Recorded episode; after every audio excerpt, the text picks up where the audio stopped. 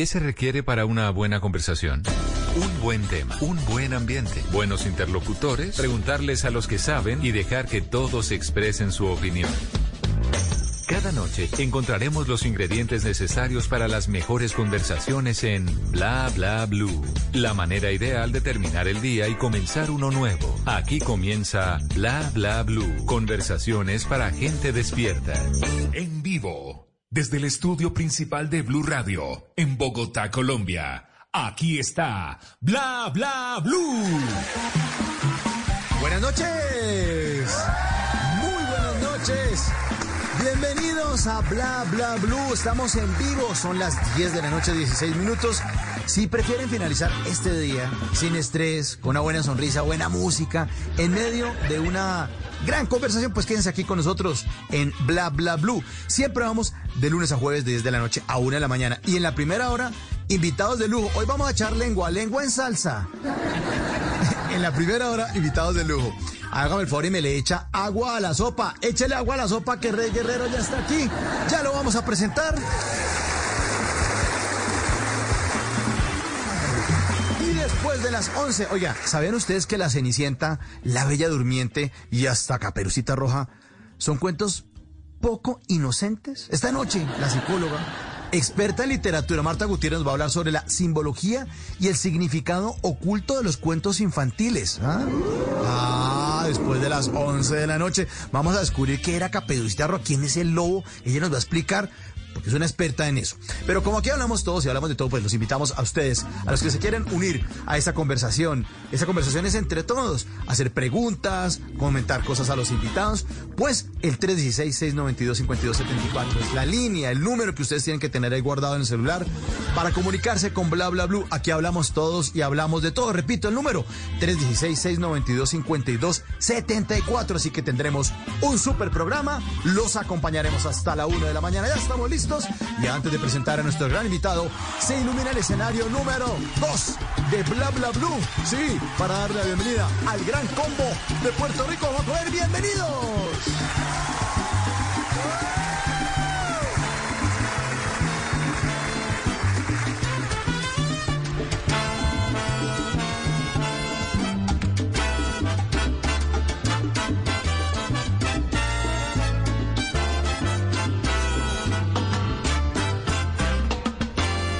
A mí me gusta el chimbo con vino y el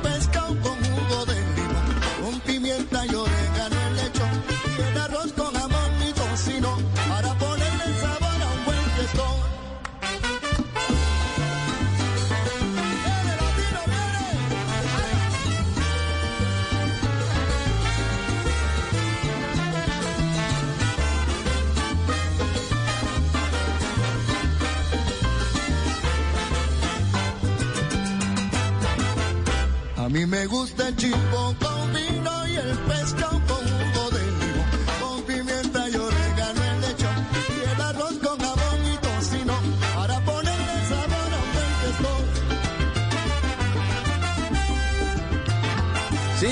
comer pastel y a comer lechón y a echarle mucha salsa porque nuestro invitado esta noche es el papá que todos hubiéramos querido tener. O sea, que no lo deja comer unos chucherías por la calle porque le dice, tranquilo papito que en la casa hay sopa. Este sí, este sí. Ustedes imaginan todas las noches una sopita preparada por él. Es más, es más, si, si este invitado fuera mi papá, yo nunca me habría ido. Casado y todo, estaríamos allá con mi esposa viviendo con él, fijo, corriendo. Damas y caballeros, recibamos con un sabrosísimo aplauso al chef Rey Guerrero. Buenas noches, Rey. Bienvenido a Bla Bla Blue. ¿Qué más, Mauricio? ¿Cómo estás? Hombre, muy contento de tenerlo acá, muy antojado de su comida, de su carrera, de que hablemos y que echemos aquí lengua en salsa, si le parece. De una, hermano, de una. Eso hay que hacerle. Vamos con toda, vamos con toda. Rey, ¿dónde está en este momento? ¿En qué lugar de Colombia? Aquí estoy en Bogotá, en la casa ya descansando, a punto de terminar esta, esta charla amena con, con vos para, poner, para allá descansar y echar sueñito. Bueno, bien. ¿Y cómo va su restaurante, chef? Bien, en medio de tanta dificultad, en medio de tanta, tanta cosa dura, pues ahí hemos, hemos estado eh, sobreviviendo. Eh, ahorita yo creo que ningún restaurante está al 100% como estaba antes, entonces eh, somos uno de esos restaurantes que ha sabido aguantar y ha, estado ahí eh, pues con la colaboración de mucha gente que ha apoyado y, y, haciendo las cosas bien, pues ahí vamos, ahí vamos dándole, dando la batalla y, llevándole el sazón a la gente a sus casas y, y a las mesas cuando, cuando hay la posibilidad de ir a sentarse al restaurante. Sí, ese sabor del Pacífico inconfundible y esa experiencia gastronómica que le hace usted vivir a uno, porque no es de esos restaurantes donde le cobran uno carito y le sirven poquito. Está allá eh, donde Rey Guerrero sirven con pala. Eso sí sacan la pala y ¡pim! al plato. Eso, me encanta, ese sabor pacífico. Oiga, eh, Rey, pero le, le ha tocado modificar algo del menú en pandemia. ¿Cómo se ha transformado usted? Cuente. Claro, el menú nuestro lo hemos modificado porque pues eh, cuando, cuando ya llegó toda esta locura pandémica y, nos tocó eh, modificar algunas cosas para, para domicilios, pues obviamente habían algunos platos que no viajaban bien, un pescado en salsa, como lo decía la canción ahorita, pues no viajaba bien, entonces, o se desbarataba en la mitad del camino, entonces tocó modificar algunos platos, eh, comenzar a hacer pruebas con los con los empaques para que pudieran viajar bien los alimentos y ahí prueba y error eh, fuimos dándole hasta que conseguimos unos buenos empaques para, para, para, empacar nuestros domicilios y ahí se va llevando, se, se, va mandando, la gente lo recoge en el restaurante y, y vamos haciendo un buen trabajo. E igual en el restaurante también cuando la gente va y se sienta a las mesas, pues ya ellos saben que, cuáles son los platos que les gustan, que todavía están en la carta y los piden. Y como vos decís, Mauricio, sí servimos con pala porque servimos bastante. Se cobra bien. Y si la gente va y se come un buen pescado de 700 gramos, una buena porción de arroz, y les gusta muchísimo.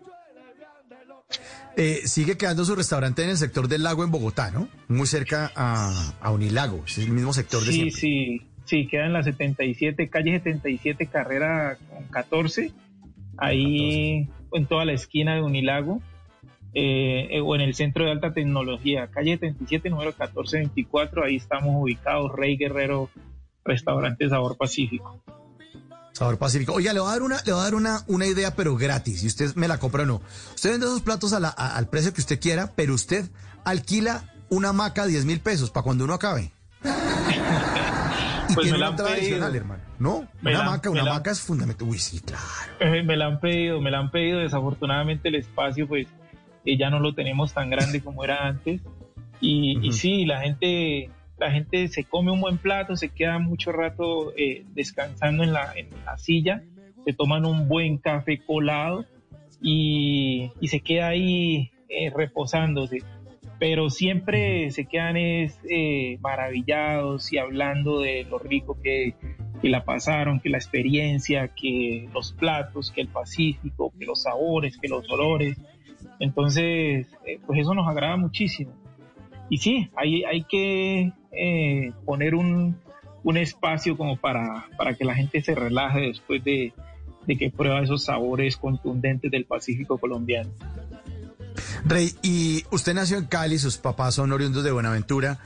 ¿Cómo nació ese sueño de la cocina suya? Cuenta la historia suya que es bastante interesante. Pues sí, yo nací en Cali, en, en esa ciudad que hoy está pasando por tanta, tanto conflicto, tanta dificultad, tanta tanta protesta válida, tanta, tanta, los jóvenes están dando la pelea y es, es muy válido lo que están haciendo.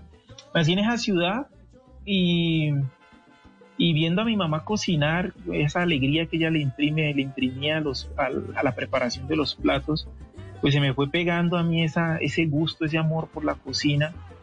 Y ya después, con el tiempo, eh, iba a Buenaventura, donde mis primos, y cogíamos cangrejos en el patio trasero y, los cogíamos vivos y los, los llevábamos a la olla a cocinar en agua caliente.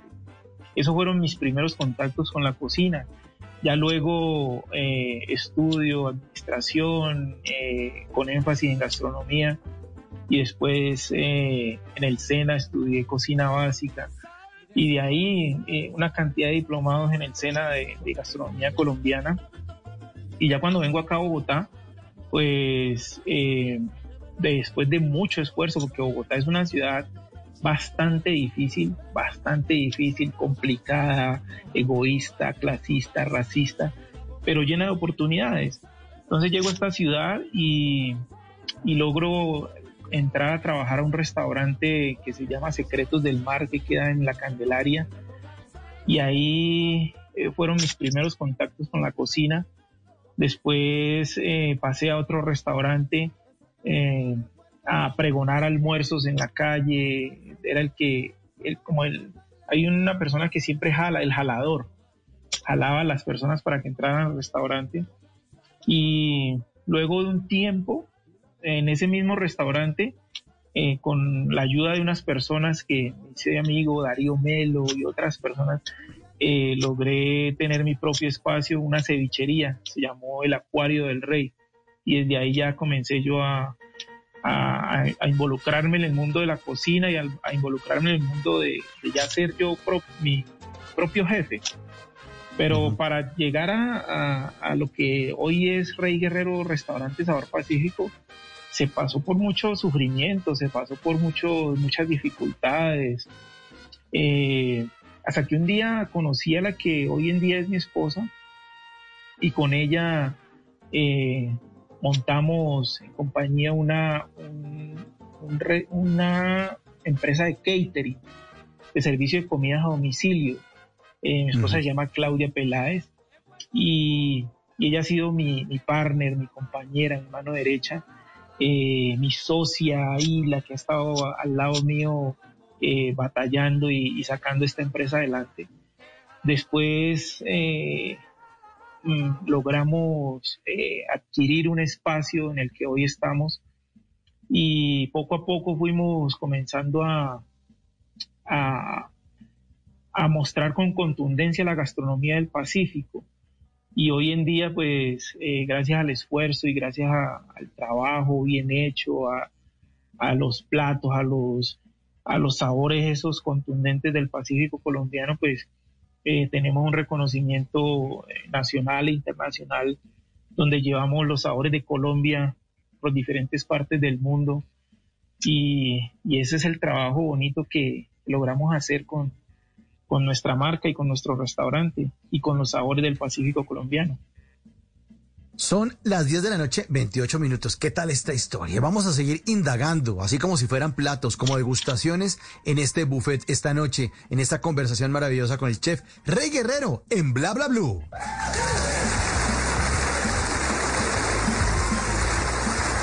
Y ahora en Bla Bla Blue venimos a robar.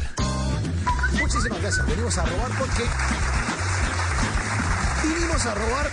Tranquilo, Rey, no, lo voy a atracar, tranquilo, no, no, no le voy a hacer conejo, sino que cojo cosas. No, que este pelado. Oiga, Juan Jacob se acuesta ya. Esta tarde, qué pena, Rey, hombre. El muchacho aquí que se nos despierta. Eh, vinimos a robar porque venimos a robar. Me robo cosas de Facebook, de Instagram, de Twitter, pero las arrobamos aquí en Bla Bla Blue.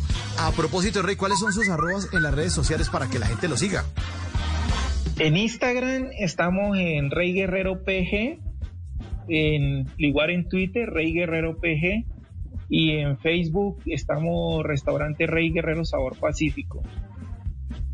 Así estamos. Y, y reyguerrero.co, ¿no? Por ahí encontré la página suya, reyguerrero.co. Sí, reyguerrero.co. Eh, y hay otro perfil también en Instagram que, que me lo crearon para, pero ya es eh, personal, muy, muy de cosas mías como, como persona, no como, como chef. Pero también monto cosas, muchas cosas de cocina. Entonces, pero el, el que, el que más siguen es eh, eh, Rey Guerrero PG. Bueno, vinimos a robar porque venimos a robar. Escucha esto, Rey. Arroba Franco Doris en su cuenta de Instagram posteó una imagen en la que se lee el siguiente texto. Dice, nunca te encariñes con tu mejor amiga. Esas, cuando tienen novio, te olvidan. ¿Qué tal esto? Alejandro Costa en Facebook posteó una imagen que dice, camiones lecheros regalando leche. Bavaria, ¿te vas a dejar humillar? siga, siga soñando con que le van a regalar pola para ir por la calle. Vinimos a robar porque venimos a robar. Arroba mensajes visto en Twitter. Eh, posteé una imagen con un texto que dice lo siguiente. Pepe, no se rían, pues así se llama la cuenta. Yo no bautizo la gente en Twitter. Así se llama. Arroba mensajes visto. Dice, nunca te ilusiones tan rápido. A veces las personas solo quieren pasar el tiempo diciendo cosas que realmente no sienten. Sí. Hay gente que se deja meter unas ilusionadas y después la aterrizada es dura. Y este último, Juliana García puso en su cuenta de Instagram ese que muestra las famosas banderitas, las que comparan la misma expresión dicha en otro país versus la que decimos aquí en Colombia. Entonces pone bandera de Alemania, vamos a ver hasta perder el conocimiento.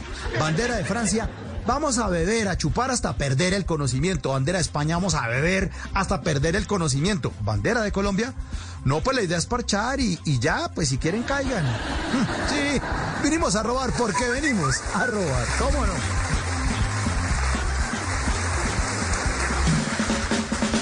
Bla bla blue. Conversaciones para gente despierta.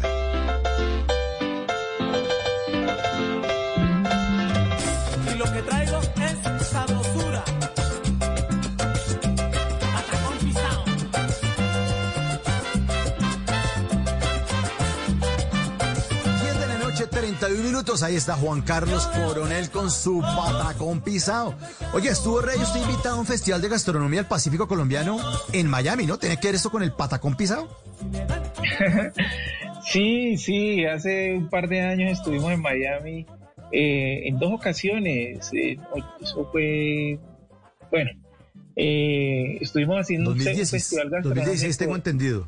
Sí, 2016, 2017. 2017 sí do- un festival de gastronomía del Pacífico en el restaurante Patacón Pisao. Y, y ahí eh, también nos invitaron a participar en el Food and Wine Festival de Miami, el Doral. Y eso fue una locura. La gente cuando prueba los sabores nuestros, pues hermano, esos, esos se enamoran inmediatamente. Pero no solamente ahí, hemos estado en, en muchos países llevando los sabores del Pacífico eh, a través del plan de promoción de Colombia en el exterior, donde hemos tenido la oportunidad de estar en Bélgica, en China, en Filipinas, en Vietnam, en, Costa Rica, en Ecuador, bueno, en muchas partes, llevando siempre esos sabores eh, del Pacífico y siendo pues embajador de, o no embajador, uno de los cocineros que lleva esos, esos sabores y deleita los paladares de los, de las, del cuerpo diplomático en el exterior. Rey, ¿qué es lo que tiene la cocina del Pacífico que es tan atractiva? En algún momento, en un programa de televisión, yo veía a Leonor Espinosa, la de Leo Cocina y Cava, también una chef costeña muy famosa, y decía que casi todos los platos colombianos tenían guiso, que era cebolla y tomate. Eh, ¿También la cocina del Pacífico parte de eso? ¿O cuál es el secreto? ¿Qué es lo que tiene la cocina del Pacífico que uno queda embobado? Y eso que usted está contando alrededor del mundo, tantos países y tantas personas, pues no podemos estar tan equivocadas. Es una delicia. Bueno, el guiso, el guiso es un, es un es una, una base de- que se hace en, en el valle, eh, pero es muy diferente al Pacífico. El guiso del valle tiene tomate, tiene cebolla, eh, eh, y el guiso del Pacífico es, un sofrito que se hace con hierbas de azotea, con poleo, orégano, albahaca, cilantro cimarrón, achote, eh, de pronto un poquito de comino, eh, un poquito de leche de coco y eso es, eso hermano es la cosa más maravillosa de la gastronomía del Pacífico. De ahí parten los sabores del Pacífico colombiano. Entonces, esa es la contundencia de nuestros platos y por eso la gente lo reconoce, por eso la gente cuando prueba nuestros sabores eh, son muy diferentes a los, a los otros. De hecho, eh, me atrevería a decir en esta, en esta noche que la gastronomía colombiana eh, está influenciada al, casi al 100% por los sabores del Pacífico colombiano.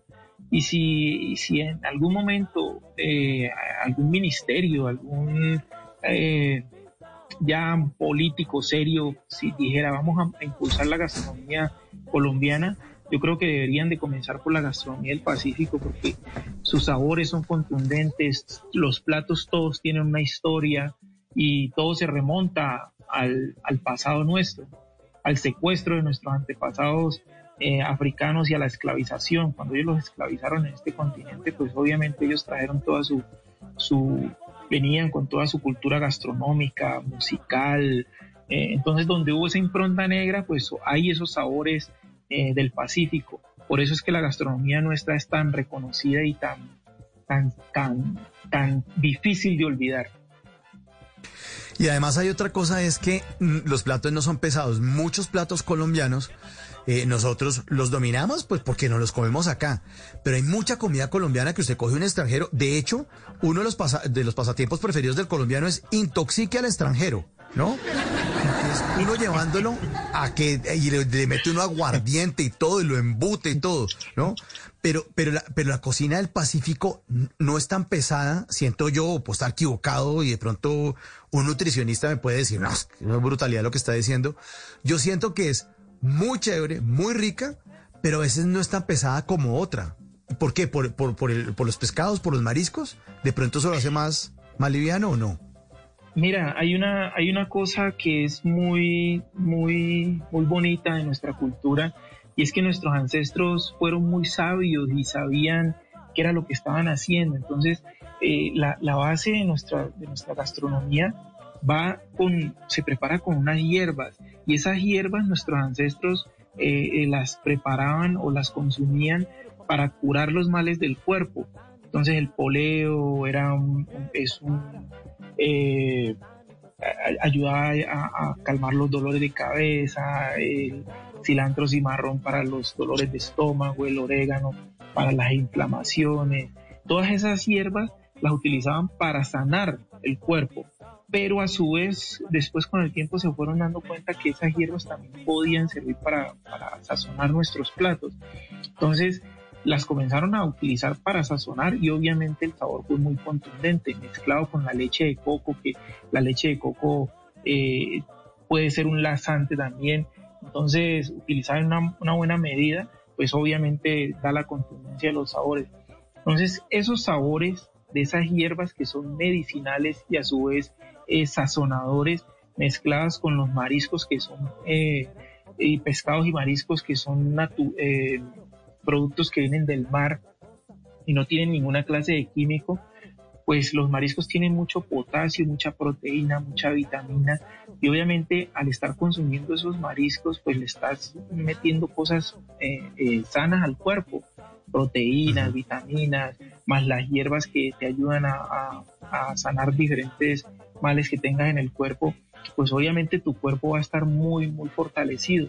Ese de pronto es, es uno de los, de los, de los secretos de, la, de, las, de lo que hoy nosotros podemos decir que es, es parte de nuestro legado y es que nosotros comemos muy sano y nuestros ancestros, nuestras abuelas preparaban nuestras comidas de una manera muy saludable, primero para sanarnos como te dije antes y segundo pues obviamente para alimentarnos y ser eh, físicamente muy fuertes. Entonces son, son medicinales, son exquisitas, eh, nos dan fortaleza física, nos curan de los males.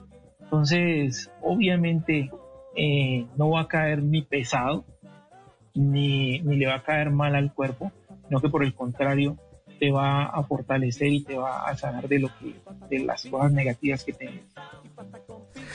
Rey, usted que ha tenido la oportunidad de estar en Filipinas, en China, en Vietnam, esa cantidad de países donde uno dice, ¿cómo así ustedes se comen aquí este animal? ¿Esto qué es?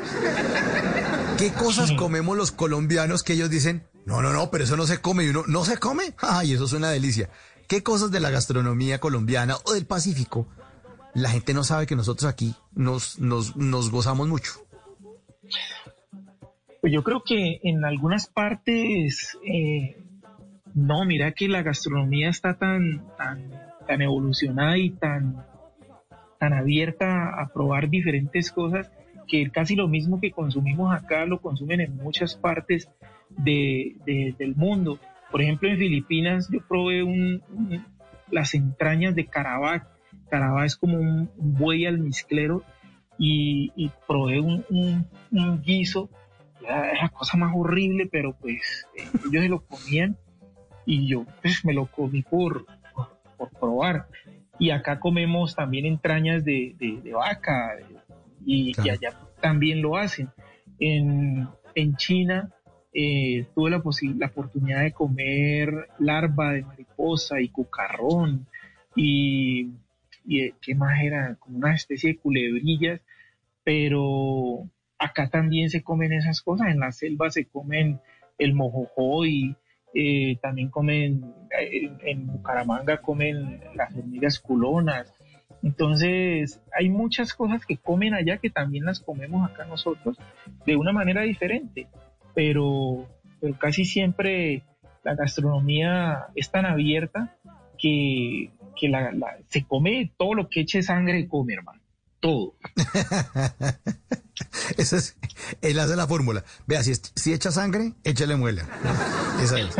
Eh, Rey, ahora que usted estaba hablando de, de la comida y de, y de los ingredientes, eh, de los aderezos, de pronto cómo servían antes para, para curar enfermedades, ahora también se habla muchísimo de curar enfermedades a partir de la comida, ¿no? Eso es un tema interesante que, que está de moda en el mundo, que es sanarse a través de la comida, de la alimentación, ¿no, Rey? Sí, así es. Eh, ahora ahora está, está, está ya traído de nuevo a, la práctica el comer muy saludable. Mientras si vos estás comiendo saludable, pues obviamente estás eh, eh, poniendo el cuerpo saludable. Y eso, si no le metes tantas harinas, si no le metes tantas grasas, pues el cuerpo va a estar eh, fortalecido y no va a estar sufriendo cuando se taponan las arterias, cuando, cuando te pones más gordo porque estás metiéndole mucha harina, mucha grasa. Entonces la, la tendencia ahora es comer muy saludable y esa comida pues eh, obviamente te sirve para, para mejorar las condiciones físicas del cuerpo.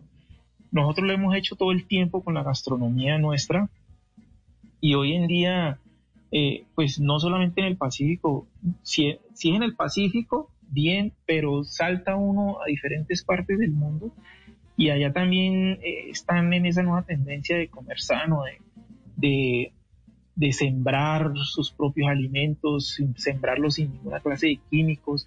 Entonces, al, al comer esos alimentos, pues obviamente no le estás metiendo toda esa cantidad de productos químicos con los cuales eh, se cultivan y se siembran algunos alimentos y obviamente ya el cuerpo deja, si lo tenías eh, jodido, pues ahí comienza a, revitalizarse. Y si no, y lo tenías fuerte, pues obviamente lo vas fortaleciendo muchísimo más y, y- y vas durando muchísimo más. En China las personas duran eh, más de los 100 años. En el Pacífico las abuelas y los abuelos duraban muchísimos años también. Entonces, eh, lo que pasa es que la globalización ha ido cambiando los- las formas de alimentarse y toda esa comida chatarra que venden en otros lados, en otros países, pues la han ido vendiendo- trayendo hacia acá y, la, y se ha venido eh, poniendo de moda, dejando a un lado los, los alimentos que son saludables.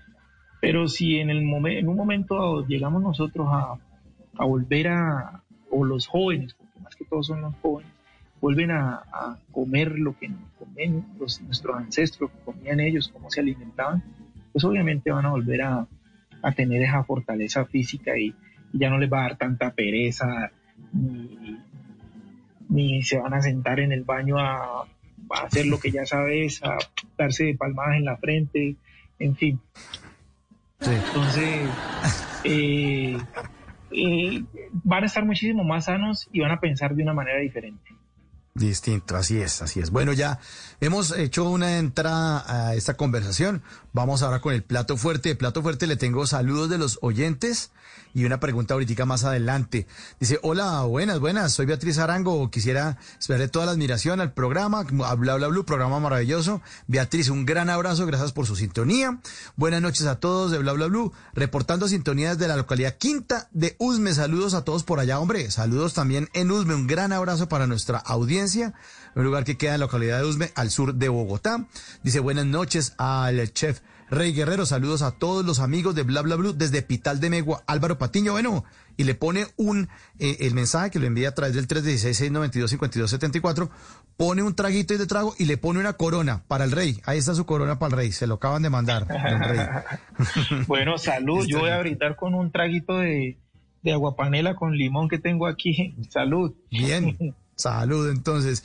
Y dice aquí otro oyente, dice, me aporte a la gastronomía del Pacífico de nuestro Valle del Cauca, calidad es tan delicioso que llevan el mejor sabor y ese sabor con amor a nuestra tierra. Te felicito, Rey, por tu sabor. Bueno, mucho sabor y muy conocido usted por los oyentes de Bla Bla Blue y los que, los que no, pues lo están conociendo y estamos disfrutando de esta charla, esta lengua en salsa que nos estamos echando esta noche aquí con, con Rey Guerrero en Bla Bla Blue. Ahora vamos a preguntar lo siguiente. Hay mucha gente hablando de este tema de la, de, las enfermedades, de pronto curarse cosas a partir de la comida.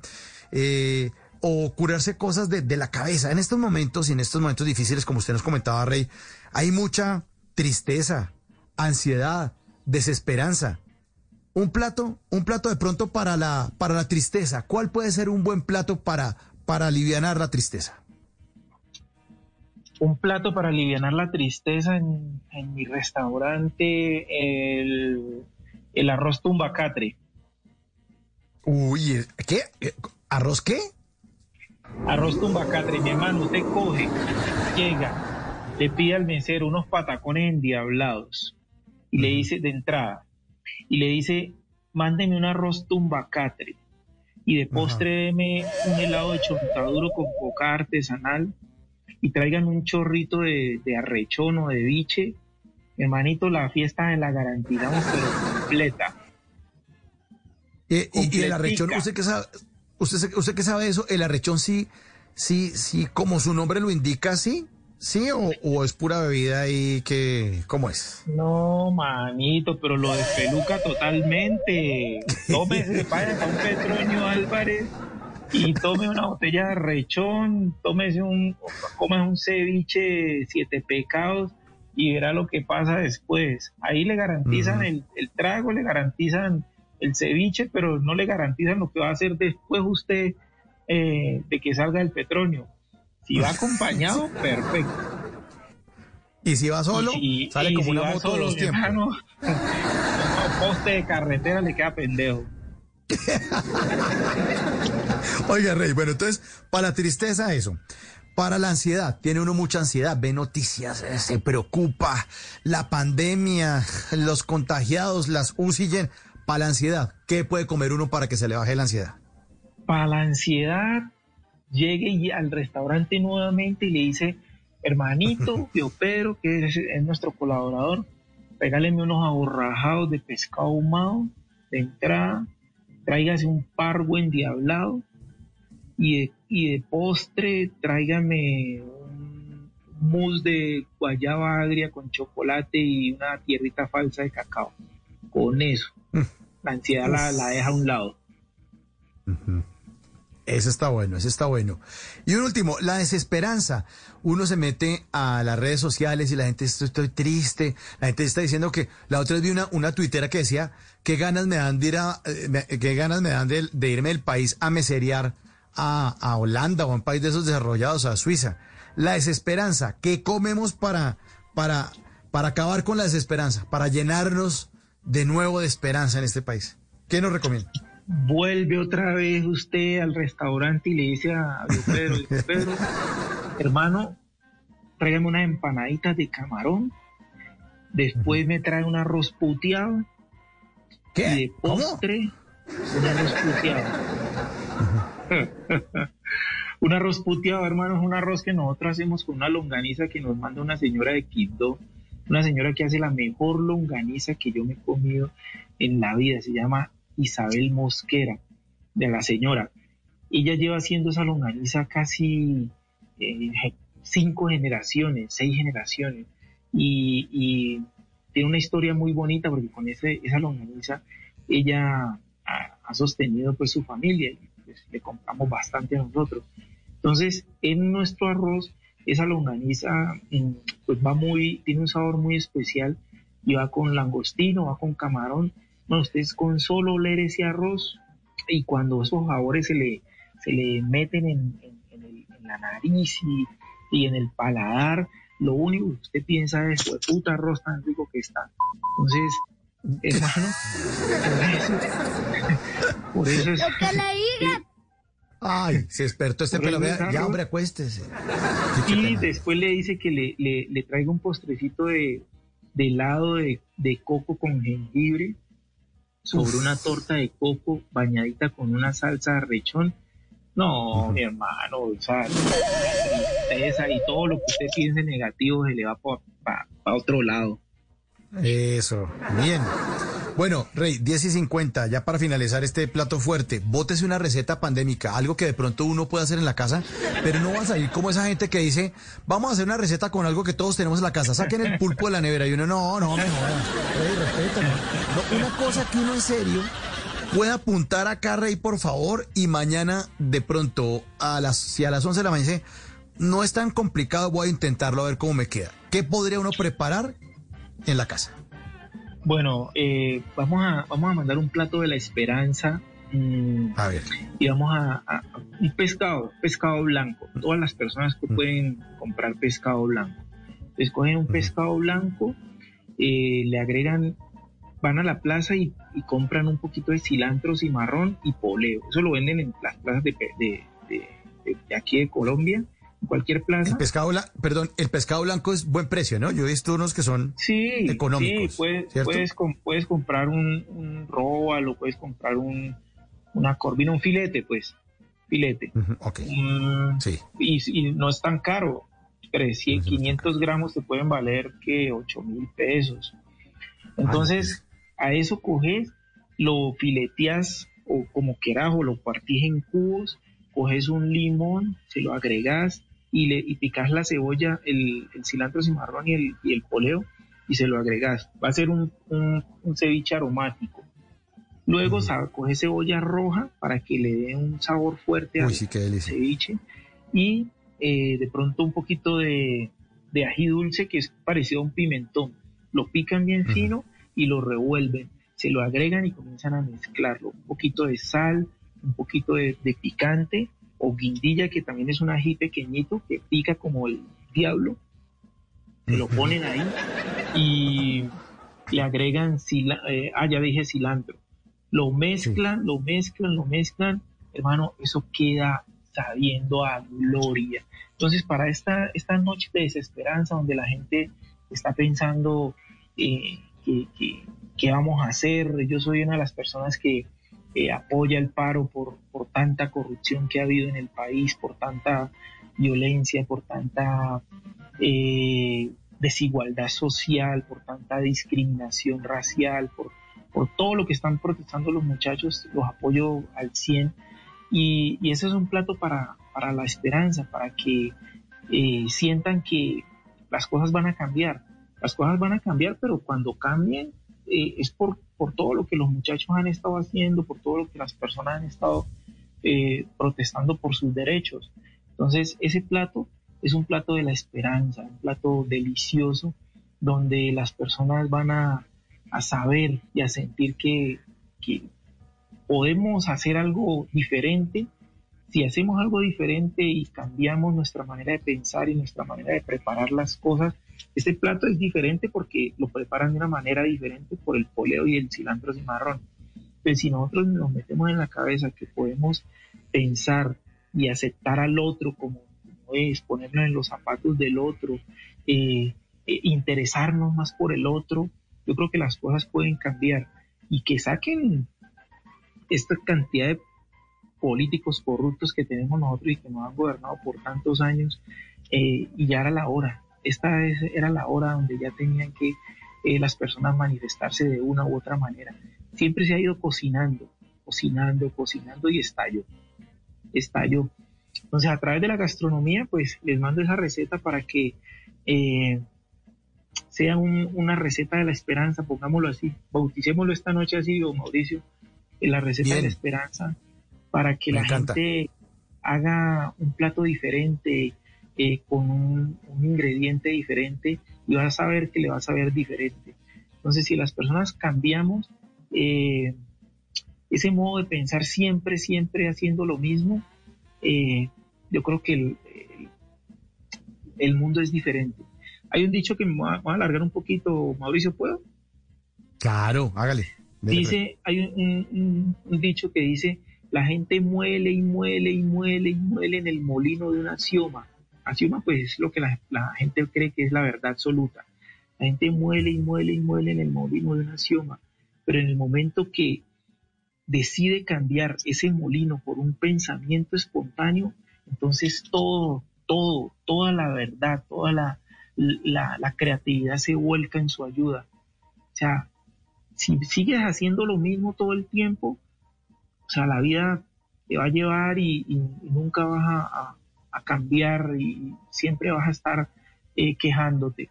Pero cuando decides cambiar, como lo que está sucediendo ahora, decidimos que ya las cosas no podían seguir siendo como están hasta ahora, entonces ahí se comienza a generar el cambio.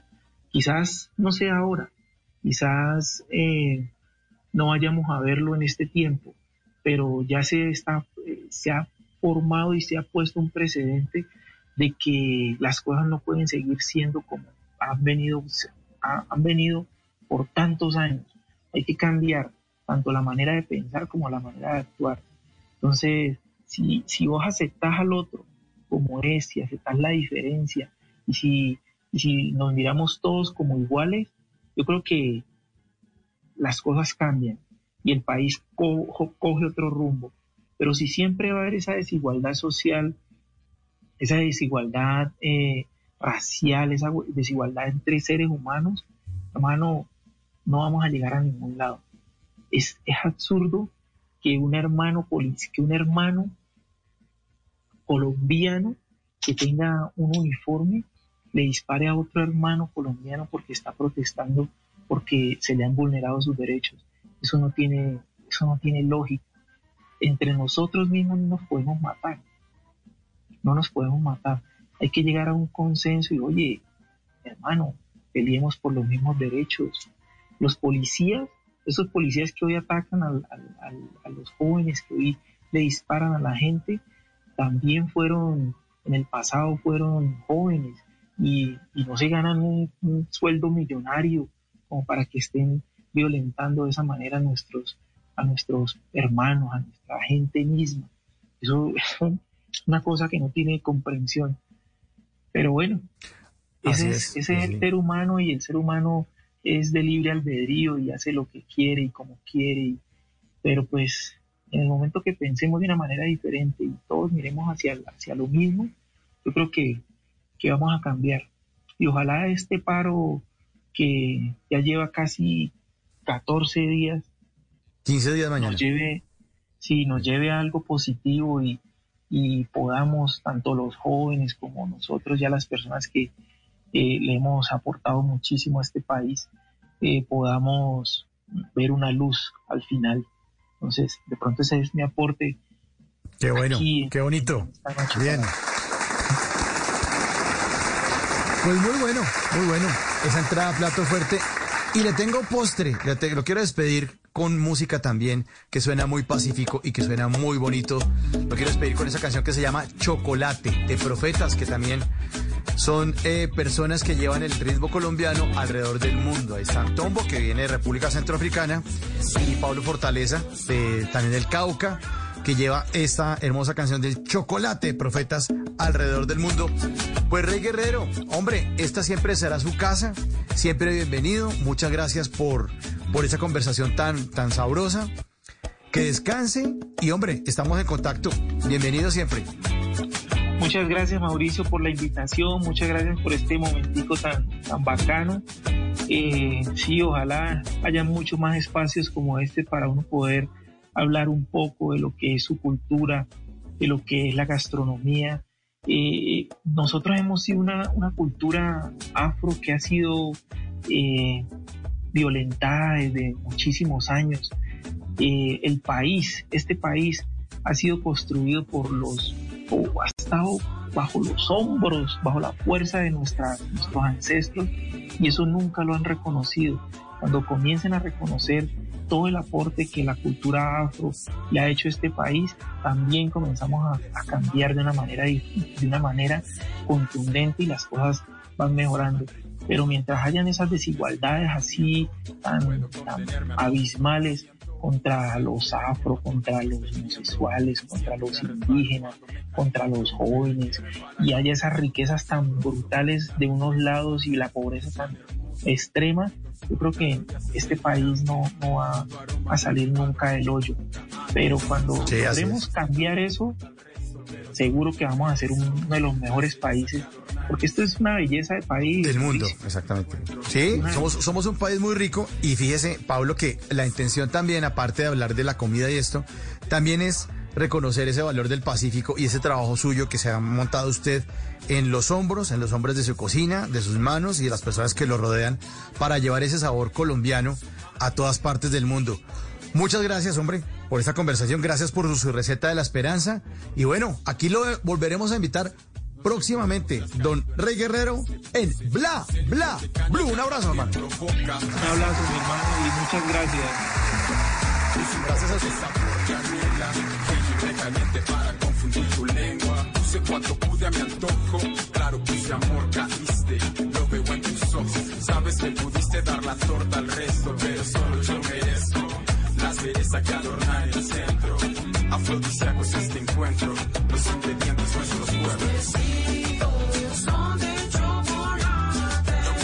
Los besitos son de chocolate, dulces, sabrosos. 11 de la noche, un minuto. Ya viene Javier Segura con voces y sonidos. La actualización de las noticias más importantes de Colombia del mundo y en la segunda hora de Bla Bla Blue vámonos a hablar de la simbología y el significado oculto de los cuentos infantiles. Esto es Bla Bla Blue. Ya regresamos. En las noches la única que no se cansa es la lengua. Por eso, de lunes a jueves a las 10 de la noche empieza Bla Bla Blue con invitados de lujo. Soy Franci, la voz popular de América. ¡Venga! Los saluda Rubén Darío Arcila Rubén Yo. Soy Fabio Rubial. Los saluda Miguel Happy Lora. Con buena música, con historias que merecen ser contadas, con expertos en esos temas que desde nuestra casa tanto nos inquietan y con las llamadas de los oyentes que quieran hacer parte de este espacio de conversaciones para gente despierta. Bla Bla Blue. De 10 de la noche a 1 de la mañana. Bla bla blue. Porque ahora te escuchamos en la radio. Voces y sonidos de Colombia y el mundo. En Blue Radio y bluradio.com. Porque la verdad es de todos. Ya son las 11 de la noche y tres minutos. Esta es una actualización de las noticias más importantes de Colombia y el mundo en Blue Radio. A esta hora la noticia está en el Medio Oriente porque Israel desató sobre la ciudad de Gaza una de las mayores ofensivas militares desde el año 2014. La Fuerza Aérea israelí atacó el edificio de la sede del gobierno palestino en Gaza y otros edificios gubernamentales eh, como la sede de Hamas.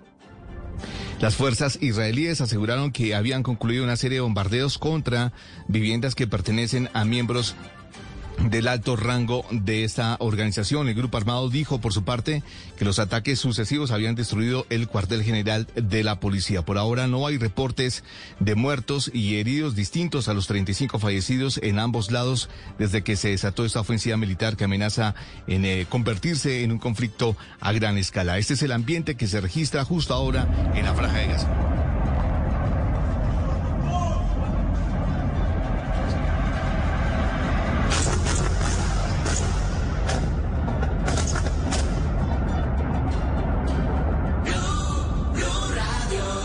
11 de la noche y cuatro minutos. Mañana, el, eh, mañana se realizará una nueva jornada de paro nacional en todo el país y la presidenta de ACOPI, Rosemary Quintero, le pide al Comité del Paro reconsiderar la situación, ya que uno de los sectores afectados por el paro es el de las pequeñas y medianas empresas del país. Rosemary Quintero, presidente de ACOPI.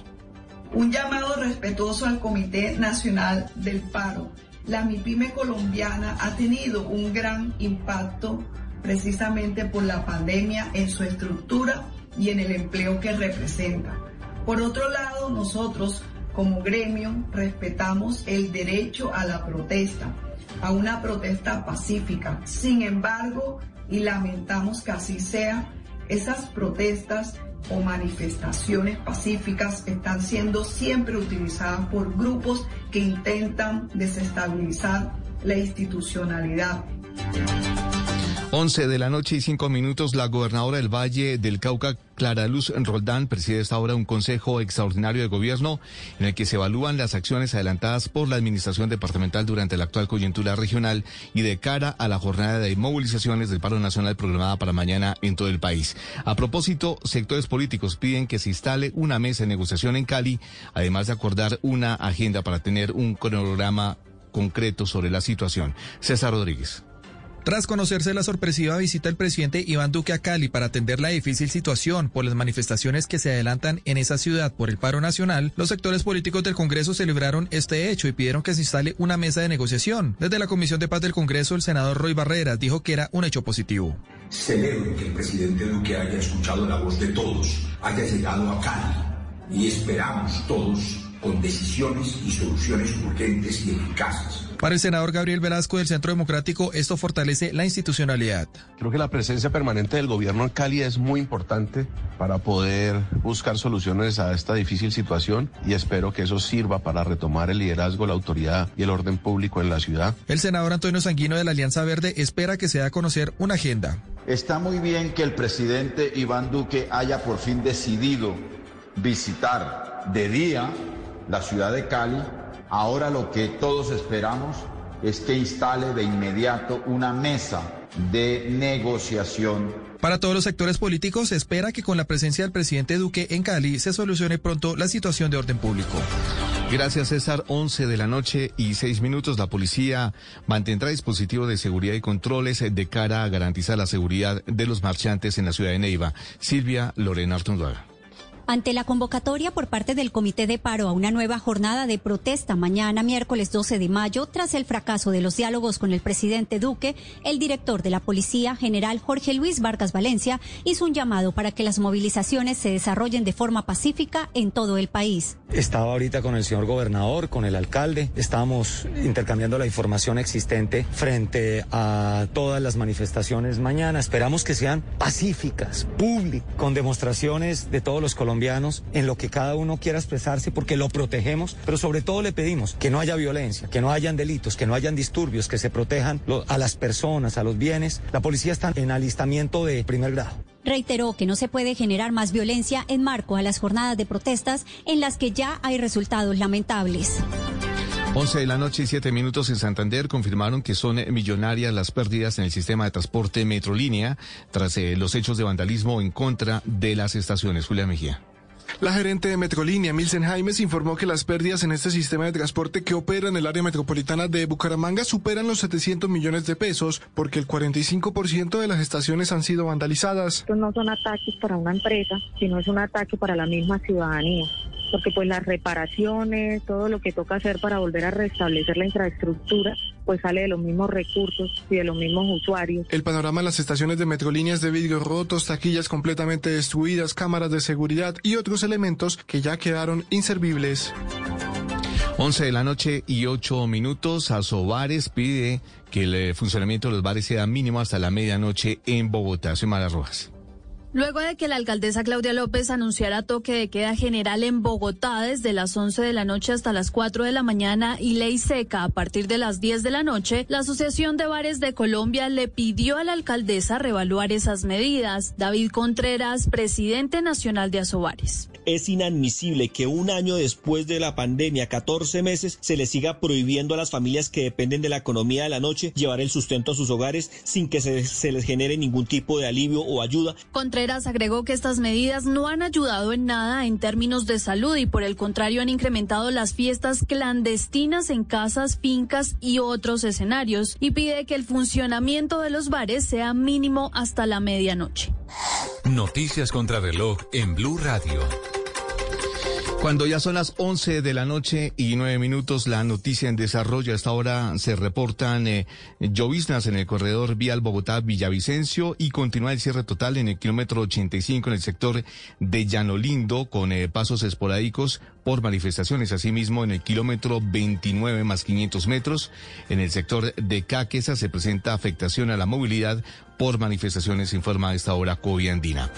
La cifra que es eh, noticia, la superindustria multó con 702 millones de pesos a la CIFIN por mal manejo del historial crediticio.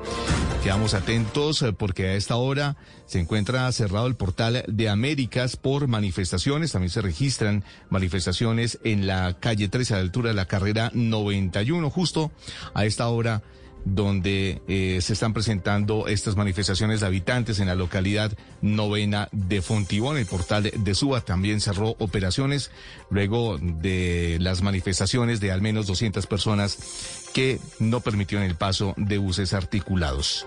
El desarrollo de esas y otras noticias en blurradio.com y en Twitter en arroba. Sigan disfrutando de Bla Bla Blue, conversaciones para gente despierta. El mundo nos está dando una oportunidad para transformarnos, evolucionar la forma de trabajar, de compartir y hasta de celebrar. Con valentía enfrentaremos la realidad de una forma diferente, porque transformarse es la nueva alternativa. Blue Radio. Vestida con hilos dorados y el color de sus espigas es el trigo de finos granos que brota de sus semillas. De las mejores cosechas podrás servir en tu mesa el pan más fresco y sabroso con harina de trigo Apolo. Alimento fortificado con calidad y rendimiento inigualable. Harina de trigo Apolo. Trabajamos pensando en usted. Los titanes en sostenibilidad ambiental y economía circular son imparables y ya fueron nominados. Pronto conocerás sus historias en las emisiones de Noticias Caracol y podrás votar por tu favorito en www.titanescaracol.com. Titanes Caracol y Esencia, una empresa del Grupo Ecopetrol. Un país a prueba de todo. Si es humor, ¿le celebraron el Día de la Madre a su mamá, doña Lina? Jorge, para nosotros el Día de la Madre es todos los días, porque a mi mamá se la vive inventando los a papá. Pero mi papá siempre ha sido muy especial con mi mamá. Me acuerdo un regalo que le dio, algo muy característico de él. ¿Sí? ¿Qué le dio? Una notaría. Si es opinión, ¿Usted sabe lo que es tener al municipio, al distrito especial de Buenaventura, que es el puerto principal del país, totalmente bloqueado? El gobierno ya dijo que iba a dialogar, tumbaron al ministro, se retiró la reforma, el presidente ya fue a Cali, que están esperando para levantar el bloqueo de una ciudad tan importante? Voz Populi. No sé, ¿el profesor ha llevado a comer ajiaco a la chinita? Sí, está bonita A mí me porque como los muchachos de ahora no se untan, entonces me dijo, cojo la mazorca con la mano y le dije, claro, chupen la mazorquita. Esa es la mejor parte, cuando uno... De lunes a viernes desde las 4 de la tarde. Si es opinión y humor, está en Blue Radio, la nueva alternativa. Estás escuchando Blue Radio. Termina el día con una actividad que disfrutes como leer o escuchar música. Es tiempo de cuidarnos y querernos. Banco Popular. Hoy se puede, siempre se puede. Hoy estás a un clic de tu tarjeta de crédito del Banco Popular. Hasta con un año sin cuota de manejo. Clic. Sin papeles y sin tener que ir al banco. Clic. Solicitud y aprobación en línea. Clic. Y lo mejor, te la llevamos a domicilio. Haz clic en bancopopular.com.co y solicita tu tarjeta de crédito del Banco Popular. Banco Popular. Hoy se puede, siempre se puede. Somos Grupo Aval, vigilado Superintendencia Financiera de Colombia. Aprobación de tarjeta sujeta a política de crédito del Banco Popular. Vestida con hilos dorados y el color de sus espigas es el trigo de finos granos que brota de sus semillas. De las mejores cosechas podrás servir en tu mesa el pan más fresco y sabroso con harina de trigo Apolo. Alimento fortificado con calidad y rendimiento inigualable. Harina de trigo Apolo. Trabajamos pensando en usted. Estoy de acuerdo con protestar, pero con protestar pacíficamente. La gente tiene, tiene derecho a protestar desde que sea pacíficamente. Las marchas y las protestas pacíficas son un derecho de todos los colombianos. Bueno, pues el paro yo siento que está bien porque es el derecho del ciudadano a... Y fue muy importante y necesario para el país este paro. Acá para luchar por la dignidad, por los derechos y por la justicia de este país. Esas expresiones deben ser respetadas y garantizadas por las autoridades y por todos los ciudadanos. No nos han recogido nuestro producto de la leche. Que nos permitan el ingreso de vehículos. Precios de la carne que han subido bastante. Hemos cerrado desde el domingo, no pudimos pasar. Sin embargo, el bloqueo de las carreteras pone en riesgo la seguridad alimentaria de millones de colombianos. Totalmente quebrados en este momento. Lleva al borde de la quiebra a pequeños y medianos agricultores y empresarios y causa serios problemas para el suministro de medicamentos e insumos hospitalarios, incluso a pacientes con coronavirus. La semana pasada estaba costando 17, 18 mil pesos. Hoy está costando 35, 40. Numeral, marcha sí, bloqueos no. Es el momento de la unión de todos los colombianos. Blue Radio, la nueva alternativa. Entre la noche y el amanecer, un periodista recorre las calles. En Blue Radio, el ojo de la noche nos cuenta lo que encontró.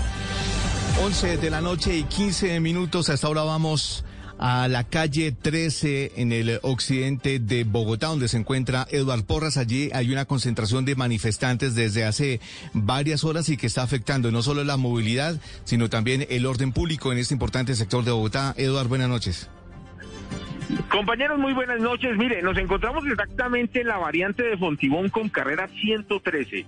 Y aquí al municipio de Mosquera hay muchísimos kilómetros y el trancón por la calle 13 da hasta este punto. Ya los conductores están desesperados porque nos dicen que en la Y de Mosquera es donde hay una concentración de personas que no están permitiendo ni el acceso a la, a la, capital del país, ni mucho menos la salida de todos estos vehículos cargados de alimentos y de personas que trabajan aquí en la capital del país. Dicen que este trancón está, o ese bloqueo, desde las 4 de la tarde y por eso el represamiento tan grande que hay en esta zona. Ya los conductores están optando por devolverse encima de los andenes para llegar nuevamente a Bogotá. Desesperados con el trancón, algunos ya decidieron apagar sus vehículos y decir que ya no van a transitar más por estos puntos del occidente de Bogotá. Voy a tratar de entrevistar a uno de los conductores que está represado aquí en este punto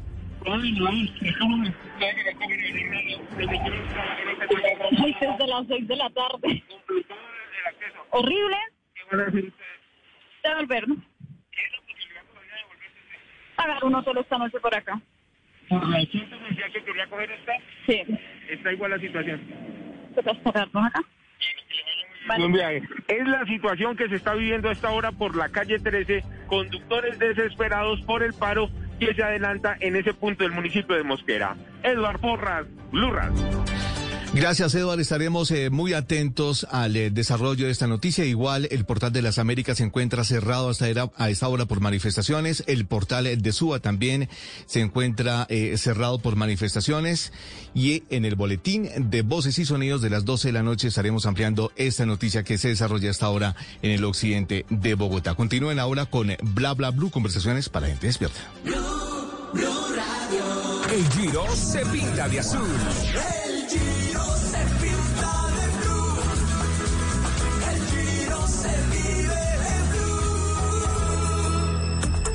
Despierte en modo.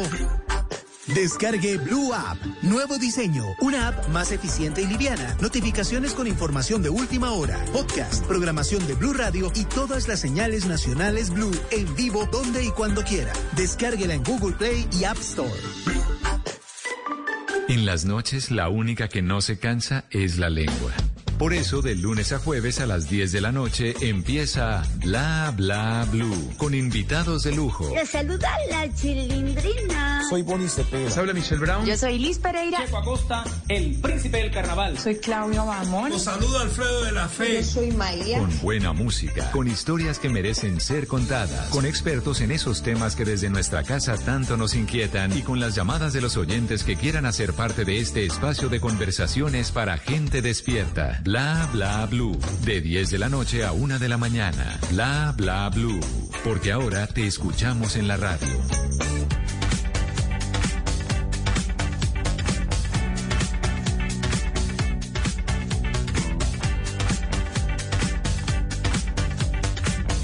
Bla bla blue. Conversaciones para gente despierta. A la noche llama sobre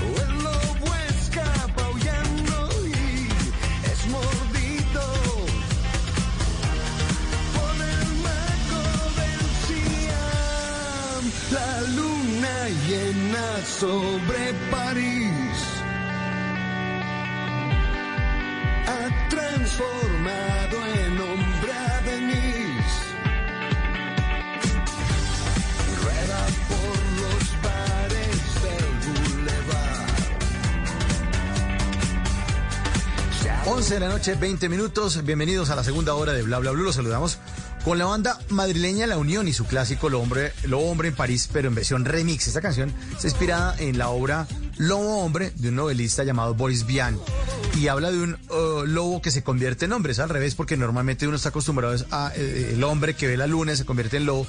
Es al revés. Es un lobo que se convierte en ser humano. Y hoy vamos a estar hablando de lobos y de caperucitas. Sí, ahí, me lo- ahí empezamos a aullar esta noche ya tan temprano. Bueno, ¿saben ustedes que La Cenicienta, La Bella Durmiente hasta Caperucita Roja son cuentos poco inocentes? Por eso esta noche eh, la psicóloga experta en literatura Marta Gutiérrez nos va a hablar sobre la simbología y el significado oculto de los cuentos infantiles. Bienvenidos a la segunda hora de Bla Bla Bla.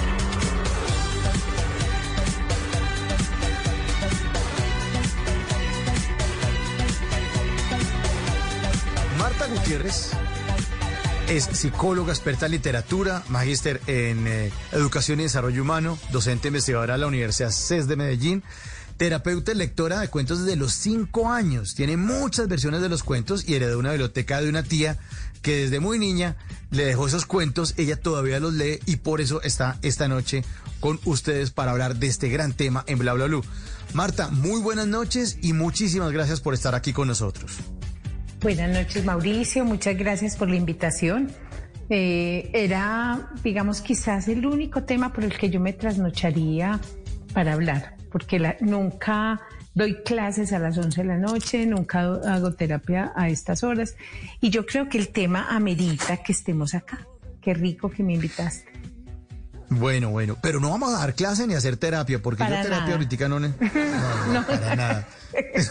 bueno, vamos a tener una conversación agradable de esto. Bueno, Marta, antes de, de entrar entonces a analizar cuentos como La Cenicienta, La Bella Durmiente, Caperucita Roja, si nos alcanza el tiempo, vamos a hablar de Blancanieves, Hansel y Gretel y los tres cerditos.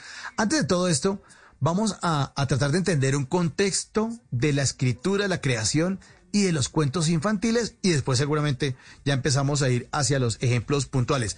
Adelanta, adelante Marta y sin dar clase, por favor. No, realmente no vamos a dar clases, sino que vamos a conversar, porque mira, este tema de los cuentos infantiles, como los has llamado, es muy importante y vamos a empezar por algo. Estos cuentos no son infantiles, son cuentos de hadas. Y hay una razón por la cual nosotros los llamamos cuentos infantiles. Es porque hacia finales del siglo XIX, en las cortes y en las familias burguesas se hizo algo como muy chic, leerles cuentos a los niños. Entonces tomaron autores que eran populares en la literatura como Charles Perrault y los hermanos Grimm y empezaron a leerles cuentos a los niños. Digamos que esa es un poco como la razón por la que se llaman cuentos infantiles. Pero antes de esto eran cuentos de hadas que son tradiciones orales que se han transmitido eh, por siglos y quizás por miles de años. Entonces, esos cuentos que nosotros conocemos ahora se han ido transformando a lo largo del tiempo. La versión que nosotros conocemos ahora de Caperucita, de la Cenicienta, de la Bella Durmiente, de Blancanieves, no es la versión original como tal, sino que se va transformando, las épocas las van transformando y si fuéramos a ser fieles al siglo XXI, creo que en este momento las versiones que más ruedan son las versiones de las películas de Disney. Sin embargo, si nosotros nos ponemos a mirar los cuentos originales, hay unos simbolismos ocultos que es importante que nosotros sepamos y que han creado representaciones hasta para que la, la forma como nosotros nos enamoramos. Entonces, por eso es que son bien importantes. Bueno, ¿y cuáles, esas, cuáles son esas generalidades que tienen la mayoría de esos cuentos que ya nos aclara usted que no son infantiles, sino que son cuentos de hadas? ¿Qué cosas en común podemos detectar entre unos cuentos y otros? Vamos a mirar por qué son tan poderosos. En primera instancia, nosotros vemos que los cuentos tienen una estructura bien importante y es la lucha entre el bien y el mal. Son Ah, malos muy definidos y buenos muy definidos. A diferencia de los mitos, los cuentos de hadas y los mitos son diferentes. En los cuentos de hadas, los malos están muy definidos, digamos que tienen unas características y es buscar la caída del bien y eh, los buenos también están muy definidos. Entonces, ayudan a que las personas tomen como partido. ¿Qué pasa en la estructura del cuento?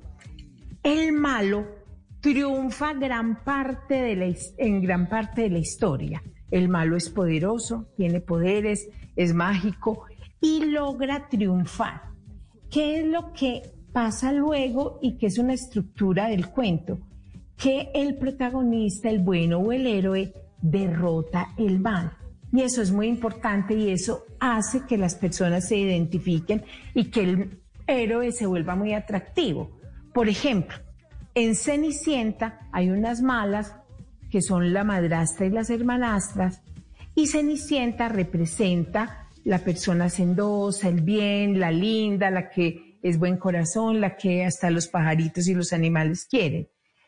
Gran parte del cuento triunfan las malas, pero finalmente Cenicienta con sus características logra triunfar. Ahorita hablaremos un poquito más de esto porque ese es uno de los cuentos más, más poderosos que hay, el de la Cenicienta. Pero esta estructura es muy importante, la lucha entre el bien y el mal. Y por otro lado Y- y está lo- el triunfo del amor. Y los personajes, Marta, también son como unos David y Goliat. O sea, los personajes son más chiquitos en términos de poder. Es decir, esos que derrotan el mal, no pensábamos que iban a lograrlo, pero lo logran finalmente. Sí, eso es súper importante porque el héroe pareciera más débil al principio, casi siempre es muy joven, es un niño y por eso los niños se han identificado tanto con los cuentos y se han vuelto infantiles. Casi siempre son personas muy jóvenes, eh, como adolescentes y luego logran a partir, incluso hay algo muy importante ahí, que los malos son poderosos en sí mismos y los buenos a partir como de una madrina, eh, un ángel que se le aparece, digamos que hay alguien que comienza a darle fuerza y a conferirle los poderes y finalmente triunfa sobre el mal. Entonces, eso es muy importante. Y no es porque el mal triunfe sobre el bien, sino por la identificación que las personas hacen con esto. Y es, si esta persona tan humilde, eh, que no tenía poderes, logra triunfar y logra incluso casarse con el príncipe azul o llevarse a la princesa, pues realmente yo puedo lograr hacer eso. Y esa estructura de verdad que es importante eh, para las personas y es un arquetipo que ha viajado a través del tiempo. Claro, porque uno lee esos cuentos y de cierta manera no lo pone en palabras, pero de alguna manera inconsciente empieza uno a identificarse y a, sentir que uno también podría hacerlo, podría imitar esa historia de alguna manera en su vida cotidiana y en el momento en que uno se le presente alguna dificultad, algún problema, por más grande que sea, pues si este lo logró, pues yo también, definitivamente.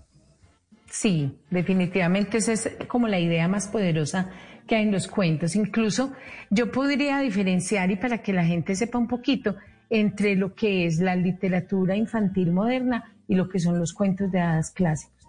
Eh, hay una literatura infantil moderna que incluso también es muy buena, pero que no es de lo que estamos hablando, que muestra desde el principio las personas como somos, que somos buenos, somos malos, también tenemos defectos y finalmente hay como la enseñanza a, a una, digamos, llevar a una enseñanza de una moraleja. El cuento de hadas no, el cuento de hadas eh, representa el bien y el mal de esta manera tan categórica, eh, no busca llevar una enseñanza, es portadora como de una idea, de un arquetipo que ha ido viajando a través de los siglos. Y por eso la identificación se, hace poderosa y por eso por, en nuestra época las películas de Disney, algunos, algunos seriados logran repetir esa fórmula y logran ser exitosos. Bueno, Marta, ¿cree que ya evacuamos la, la, esa introducción para entrarnos ya en las historias puntuales o nos falta algo antes de arrancar con la Cenicienta? Pues yo sí quisiera eh, especificar algo que puede ser muy importante para los oyentes y es que estos cuentos no pretenden mostrar que la vida es buena y que es fácil, sino que logran hacer que las personas se identifiquen con una realidad y es que la vida está plasmada de dificultades. Y precisamente el lograr vencer esas dificultades y precisamente saber que no es que vaya a ser eternamente feliz, eh, ya hace que esa historia sea bastante poderosa. Entonces, si quieres, arranquemos con la Cenicienta. Arranquemos entonces con la Cenicienta. ¿Qué simbología? ¿Qué ocurre? ¿Cuál es el significado oculto en la Cenicienta? ¿Quién es de verdad la Cenicienta? ¿Qué representa? Bueno, investigando un poquito hace tiempo, yo me encontré que la Cenicienta es un cuento eh, de la antigua China, o sea que es mucho más antiguo de lo que todos creemos. La Cenicienta representa esa persona que viene de abajo, que logra vencer unas dificultades, pero que tuvo unas cualidades iniciales. Entonces, la Cenicienta eh, no, no siempre fue una niña pobre. Digamos que la Cenicienta tuvo unos padres buenos, una mamá que se murió, un papá que luego se casa con una señora muy mala, que es la madrastra, y La madrastra, sí. la madrastra y representa algo muy importante para todos nosotros y es la rivalidad fraterna. Digamos que hay unos rivales que son como unos iguales y que de alguna manera tenemos que vencer. Los seres humanos tenemos unos sentimientos eh, ocultos o inconscientes y es que rivalizamos con los demás. Y este cuento nos ayuda como a tramitar esa, esa rivalidad, digamos, a, a poder tener envidia de otros, pero personificarlos con esos personajes malos y saber que a pesar de que otros tienen en algún momento algo que era mío, me lo arrebataron y que es bueno, yo puedo lograrlo. Cenicienta eh, tiene unas características que se repiten en todas, o en casi todas las novelas eh, clásicas, pues las, no- en los- las telenovelas. Eh, es una muchacha humillada que no puede acceder a la vida que acceden las otras, que tiene unas características que la vuelven en algún momento inferior, pero que a partir de su bondad, su tenacidad y una madrina, una madrina, logran encontrar el príncipe azul.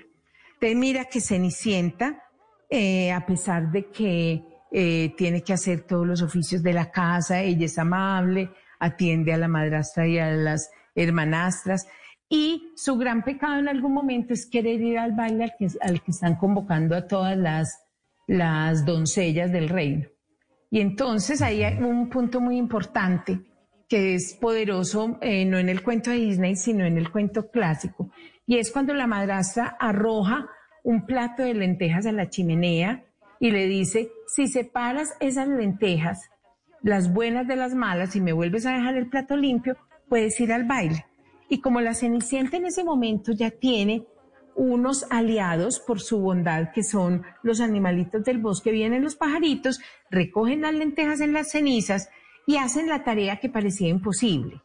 Y ahí hay algo muy importante, y es que una tarea que pudiera ser denigrante y humillante, la Cenicienta le da un sentido, y es el sentido de que yo puedo separar lo bueno de lo malo, y eh, ahí hay un mensaje bastante poderoso, y es la capacidad de significar de forma diferente las adversidades. Entonces ahí empieza el primer triunfo de Cenicienta. Luego, como en el cuento que todos conocemos, llega la madrina, le la viste de un vestido maravilloso, la calabaza la convierte en carroza y En carroza, Cenicienta se encuentra con el príncipe.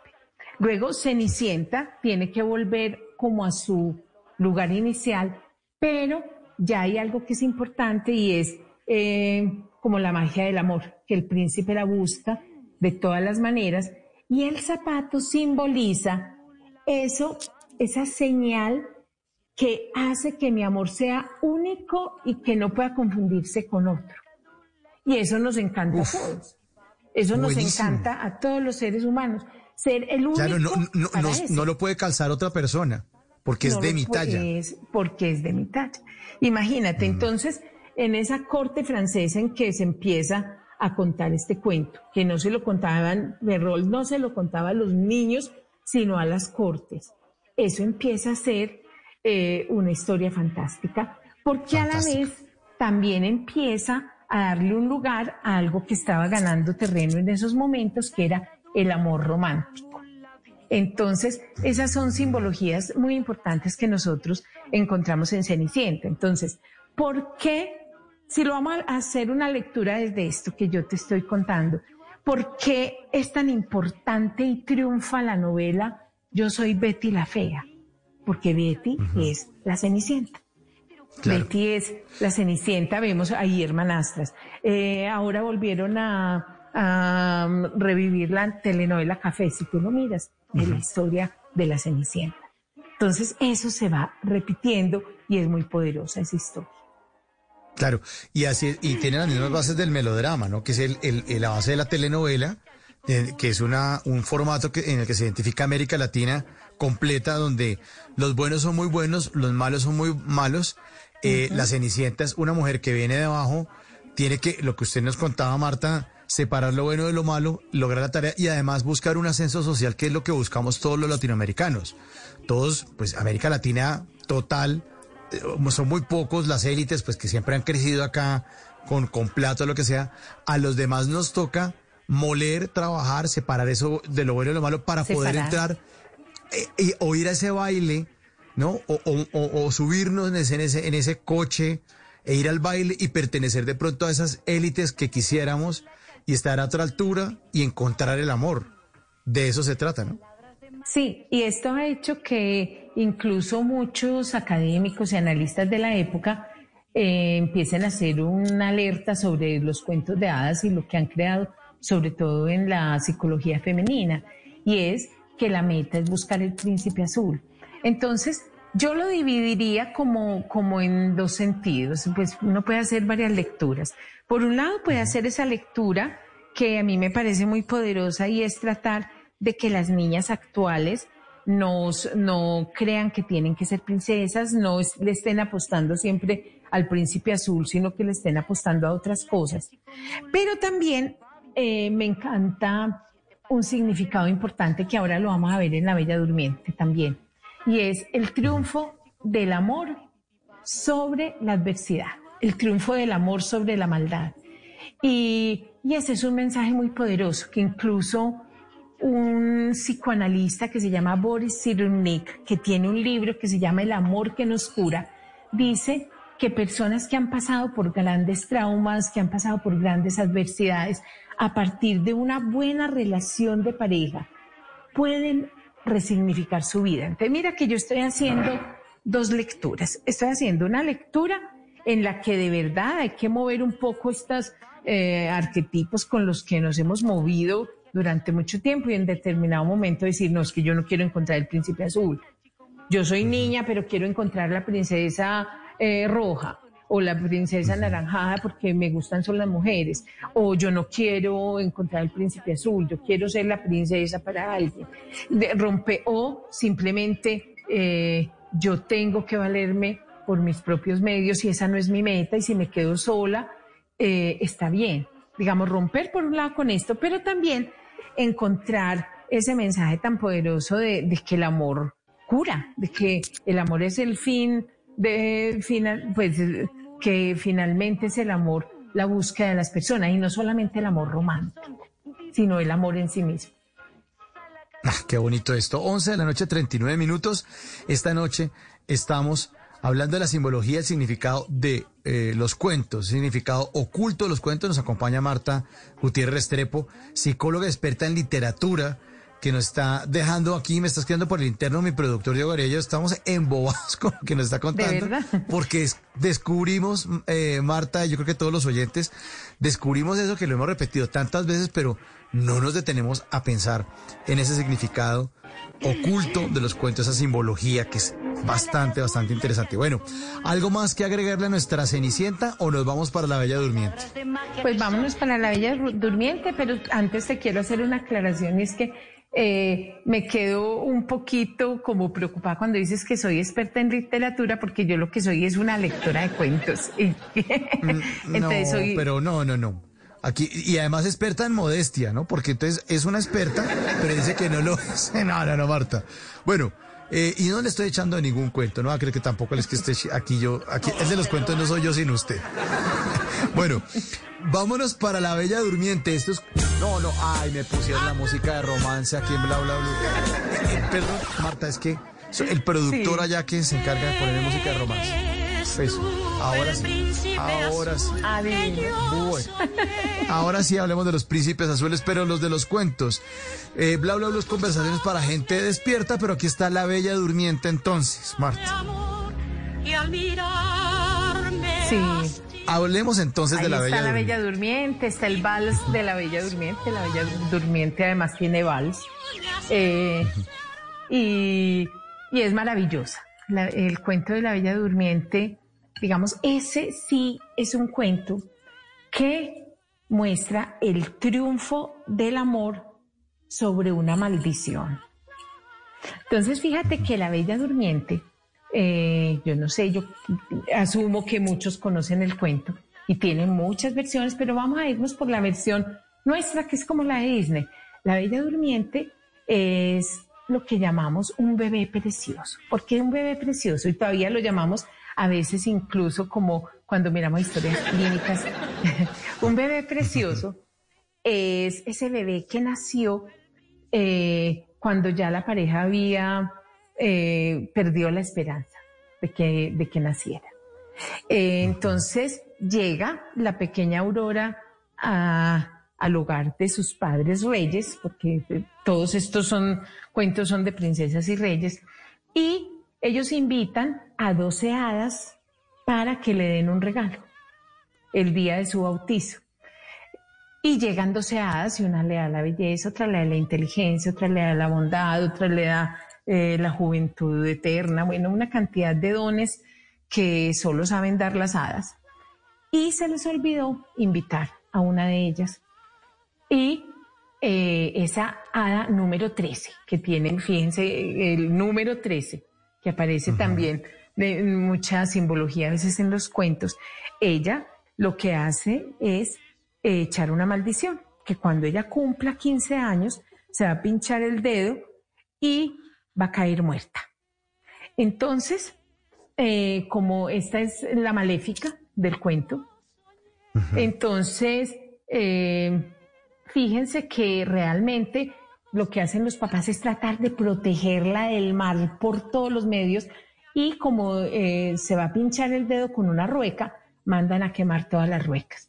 Y ahí viene nuestra primera simbología, y es que unos padres sobreprotectores tratan de librar de todo mal a su niño, a su niña sobreprotegida, a su princesa. Y eh, las ruecas no existen en ese reino durante los 15 años. Sin embargo, en los cuentos una maldición es una Las ruecas, maldición. las ruecas son lo que se utilizaba antes para, para el hilado, ¿no? Para sujetar Para las el fibras. hilado, sí, antes de la, del telar. Entonces, no- yo no conozco los- una rueca. Para mí una rueca es algo que hay en el cuento de la Bella Durmiente, pero eh, en, en las artesanías y todavía existen las ruecas. Pero Y eso es para hacer, para, para hacer las fibras, la- las lanas y eso, para poder tejer después. Sí, Tengo entendido. hermosa, Sí. hermosa la rueca. Entonces, eh, ella cumple 15 años y en los cuentos la maldición se cumple. En los cuentos eh, modernos no hay tantas maldiciones, digamos que son un poquito más rosados, pero acá sí llega la maldición y entonces eh, esta bruja hace que la princesa vaya hacia una rueca y se pinche el dedo y caiga en ese momento aparentemente muerta. Otra hada había logrado como amainar un poco la maldición y había dicho, no, ella no va a quedar muerta, sino que va a quedar dormida durante 100 años. Y por eso se llama la Bella Durmiente. Entonces, fíjense que aquí hay una analogía muy especial. Y por eso es que tú decías que los cuentos infantiles no son tan infantiles. La simbología de este cuento alude a la llegada a la sexualidad de una adolescente. Claro, los la 15 ru- años. Y la rueca es el descubrimiento de esa sexualidad. Y desde la tradición, mira que cuando una mujer virgen descubre la sexualidad en las, en las sociedades, pues no, ni siquiera las antiguas, incluso ahora, es SOS, no te acerques aún a ese deseo sexual. De no te pinches con la rueca. Y hay algo que pasa en el cuento y es como que la duermen, la guarda. Y tiene una simbología. Es, ya tienes un deseo sexual, pero espera todo un proceso y un tiempo, como todo un rito de iniciación, que luego llegará el amor verdadero y con ese sí. Entonces es una simbología ahí interesante. Eh, porque yo ahora decía divino y que me encanta, porque, porque sí, porque también acuérdense que no soy solo psicóloga y no lectora de cuentos, entonces a mí ese cuento me fascinaba. Eh, Esa princesa dormida que, y se duerme todo el reino además, como que el mundo se paraliza. Y eh, un príncipe, en el cuento tradicional es un príncipe que pasa después de 100 años, se da cuenta que hay un castillo lleno de zarzas, maleza y de un bosque y, y como una selva negra. Y él vence todos esos obstáculos porque le han dicho que ahí hay una princesa dormida. Y se despierta cuando él la besa. Entonces fíjense que es como el triunfo del amor sobre la maldición. En el cuento de Disney es mucho más evidente. 11 de la noche, 47 minutos. Simbología y significado oculto de los cuentos infantiles. Ya muy grandes y muy adultos nos venimos a dar cuenta de todo esto que nos está contando de esta manera tan interesante y tan detallada. Marta Gutiérrez, insisto, experta en literatura. Ah. Bueno, vamos ahora para otro personaje. Bueno, abandonamos la Bella Durmiente y vamos para donde Caperucita Roja o, o algo más para agregar de la Bella Durmiente. No, ya podemos irnos hacia Caperucita Roja y ahí cambia un poquito el chip. Bueno, vamos a cambiar el chip. Entonces nos vamos para el bosque de Caperucita Roja. ¿Qué significa Caperucita Roja, Marta? Bueno, Caperucita Roja quizás ha sido el cuento que eh, más análisis ha tenido desde el punto de vista literario, filosófico, psicológico, por una razón, porque el cuento de Caperucita Roja es también un poco, viene también un poco de eso que hablábamos de los ritos de iniciación, pero pone en evidencia algo que se ha dado a través de todos los tiempos y es eh, el peligro que puede sufrir una mujer joven eh, por un depredador. Entonces, es un cuento que incluso les da mucho miedo a los niños. Y es algo muy particular. A veces a mí me dicen, pero entonces no le contemos a los niños cuentos que les den miedo.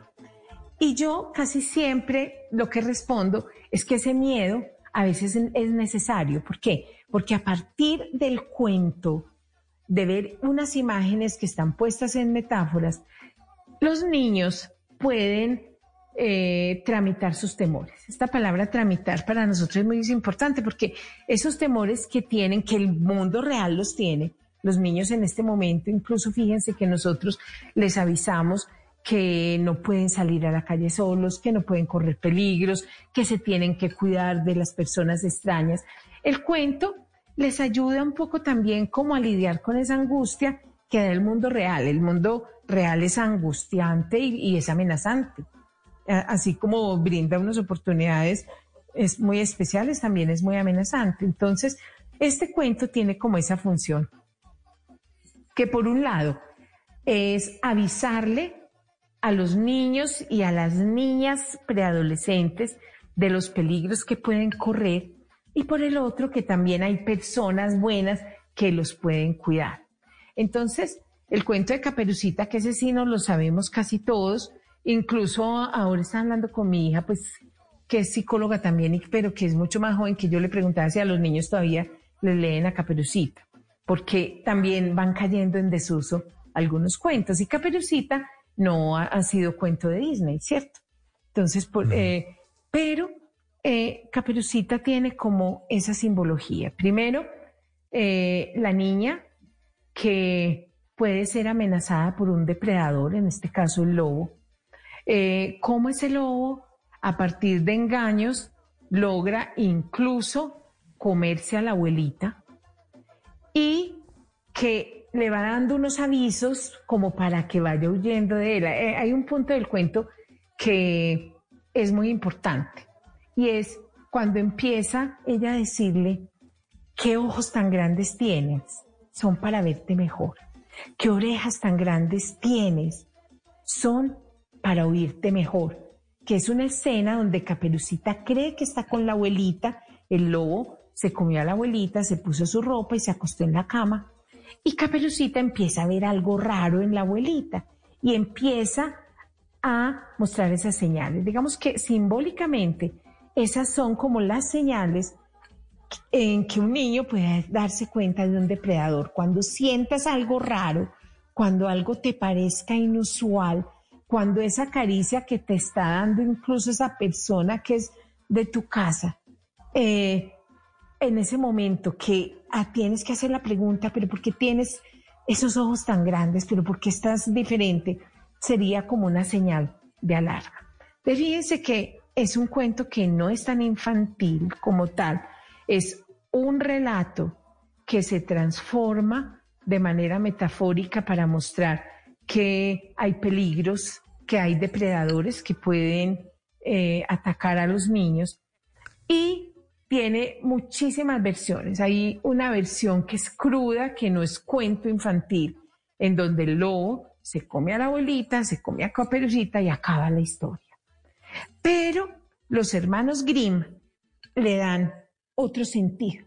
Los hermanos Grimm eh, son muy importantes porque recuperaron una cantidad de cuentos y de historias de Europa y le dieron otro sentido pusieron la figura del cazador, que va y hay dos versiones, una en que el cazador se come a la abuelita y caperucita, pero, eh, no, el lobo se come a la abuelita y a caperucita, eh, y el cazador mata al lobo y la saca de la barriga. Hay otra versión en que el cazador alcanza a llegar cuando el lobo va a atacar a caperucita, saca a la abuelita de la barriga y mata al lobo y salva a Caperucita. Entonces, ese cazador simboliza ese adulto en el que podemos confiar. Entonces, eh, digamos que por eso ese cuento se vuelve tan popular, se vuelve tan importante. Además, porque también tiene como otro mensaje y es obedezcala a la mamá, ¿cierto? Que, que le dijo que se fuera por este camino, que no se distrajera y que se fuera por otro lado. Entonces, eh, ese cuento, por eso eh, digamos que permanece, porque es un cuento como de alerta. Sí, de alerta. Marta, yo en algún lugar había leído también que la caperucita roja era simbolizaba la menstruación de la mujer, o sea que era eh, el color rojo era el peligro de si ya estás menstruando puedes caer en manos del lobo y esto es para un gran problema porque ya te convertiste en mujer, o sea, ya no eres tan niñita. O de pronto es esa transición de esa edad en la que o es niña o es preadolescente y, y, cuando está en ese momento, pues cuidado, porque cuando sale al bosque se va a encontrar al lobo, ¿no? El que la, puede, la puede acabar. Y el lobo es seductor, el lobo es atractivo al principio, incluso ya dice es solo un animalito del bosque.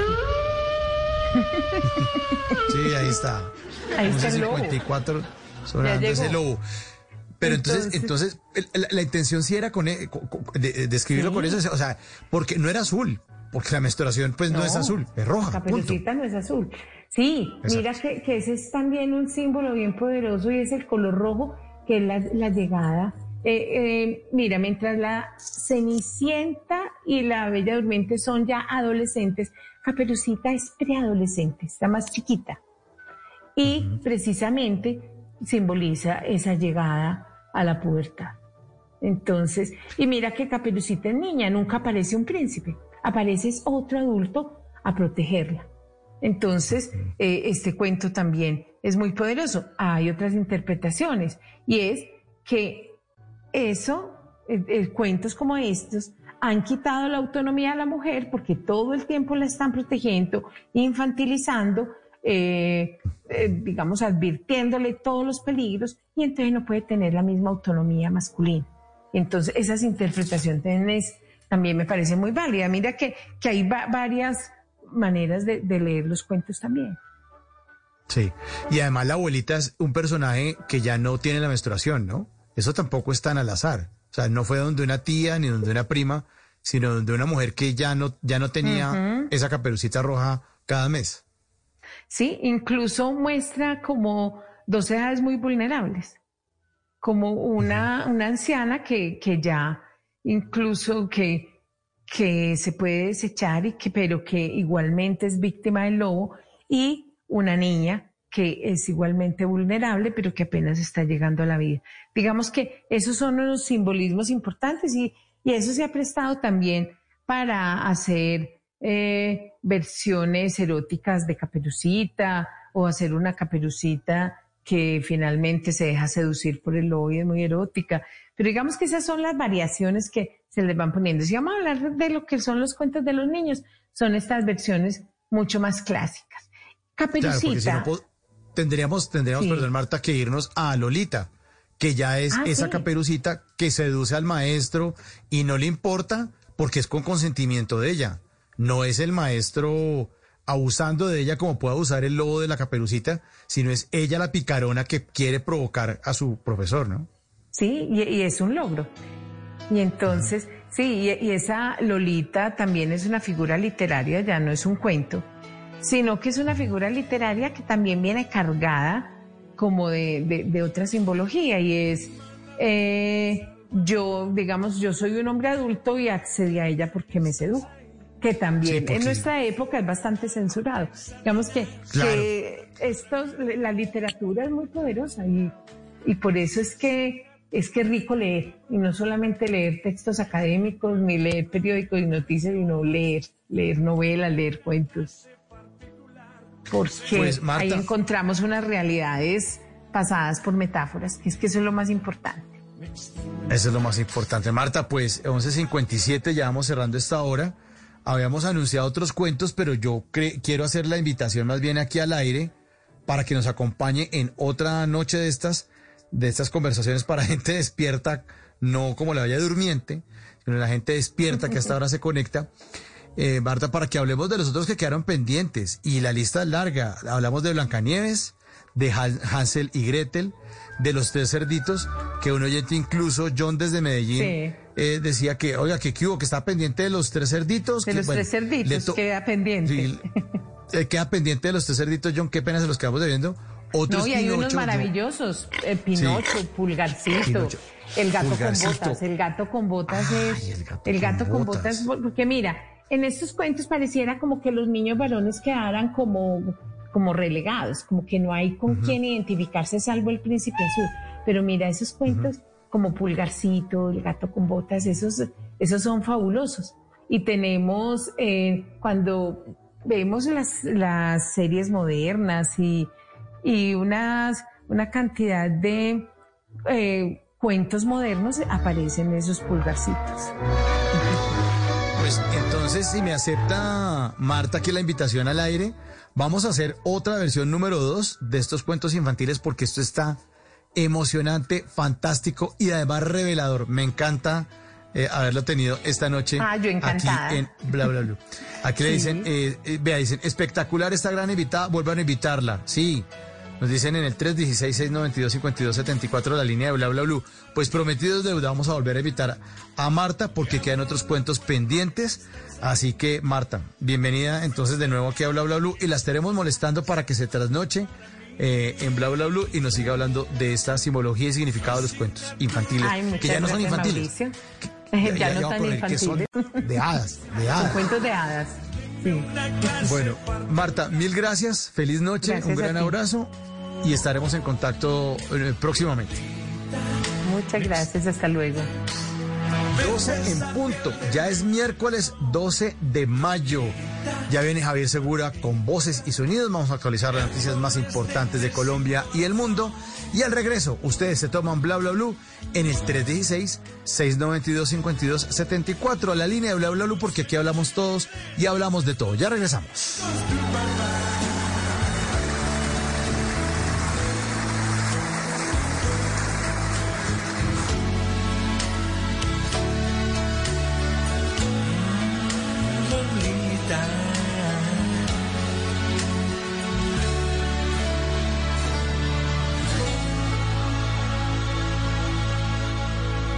Las noches la única que no se cansa es la lengua. Por eso, de lunes a jueves a las 10 de la noche empieza Bla Bla Blue con invitados de lujo. Hola, soy Marcela Carvajal. Los saluda Julio Alberto Ríos, Julio Profe, el youtuber. Los saluda Ever Vargas. Saluda María Jimena Duzán. Les habla Jaro el trompetero. Les habla Alfredo Gutiérrez. Con buena música, con historias que merecen ser contadas, con expertos en esos temas que desde nuestra casa tanto nos inquietan y con las llamadas de los oyentes que quieran hacer parte de este espacio de conversación Conversaciones para gente despierta. Bla bla blue. De 10 de la noche a 1 de la mañana. Bla bla blue. Porque ahora te escuchamos en la radio. Actualizado es estar. Descargue Blue App. Nuevo diseño. Una app más eficiente y liviana. Notificaciones con información de última hora. Podcast, programación de Blue Radio y todas las señales nacionales Blue en vivo donde y cuando quiera. Descárguela en Google Play y App Store. El Giro se pinta de azul. El Giro se pinta de blue. El Giro se vive de blue. Voces y sonidos de Colombia y el mundo en Blue Radio y bluradio.com, porque la verdad es de todos.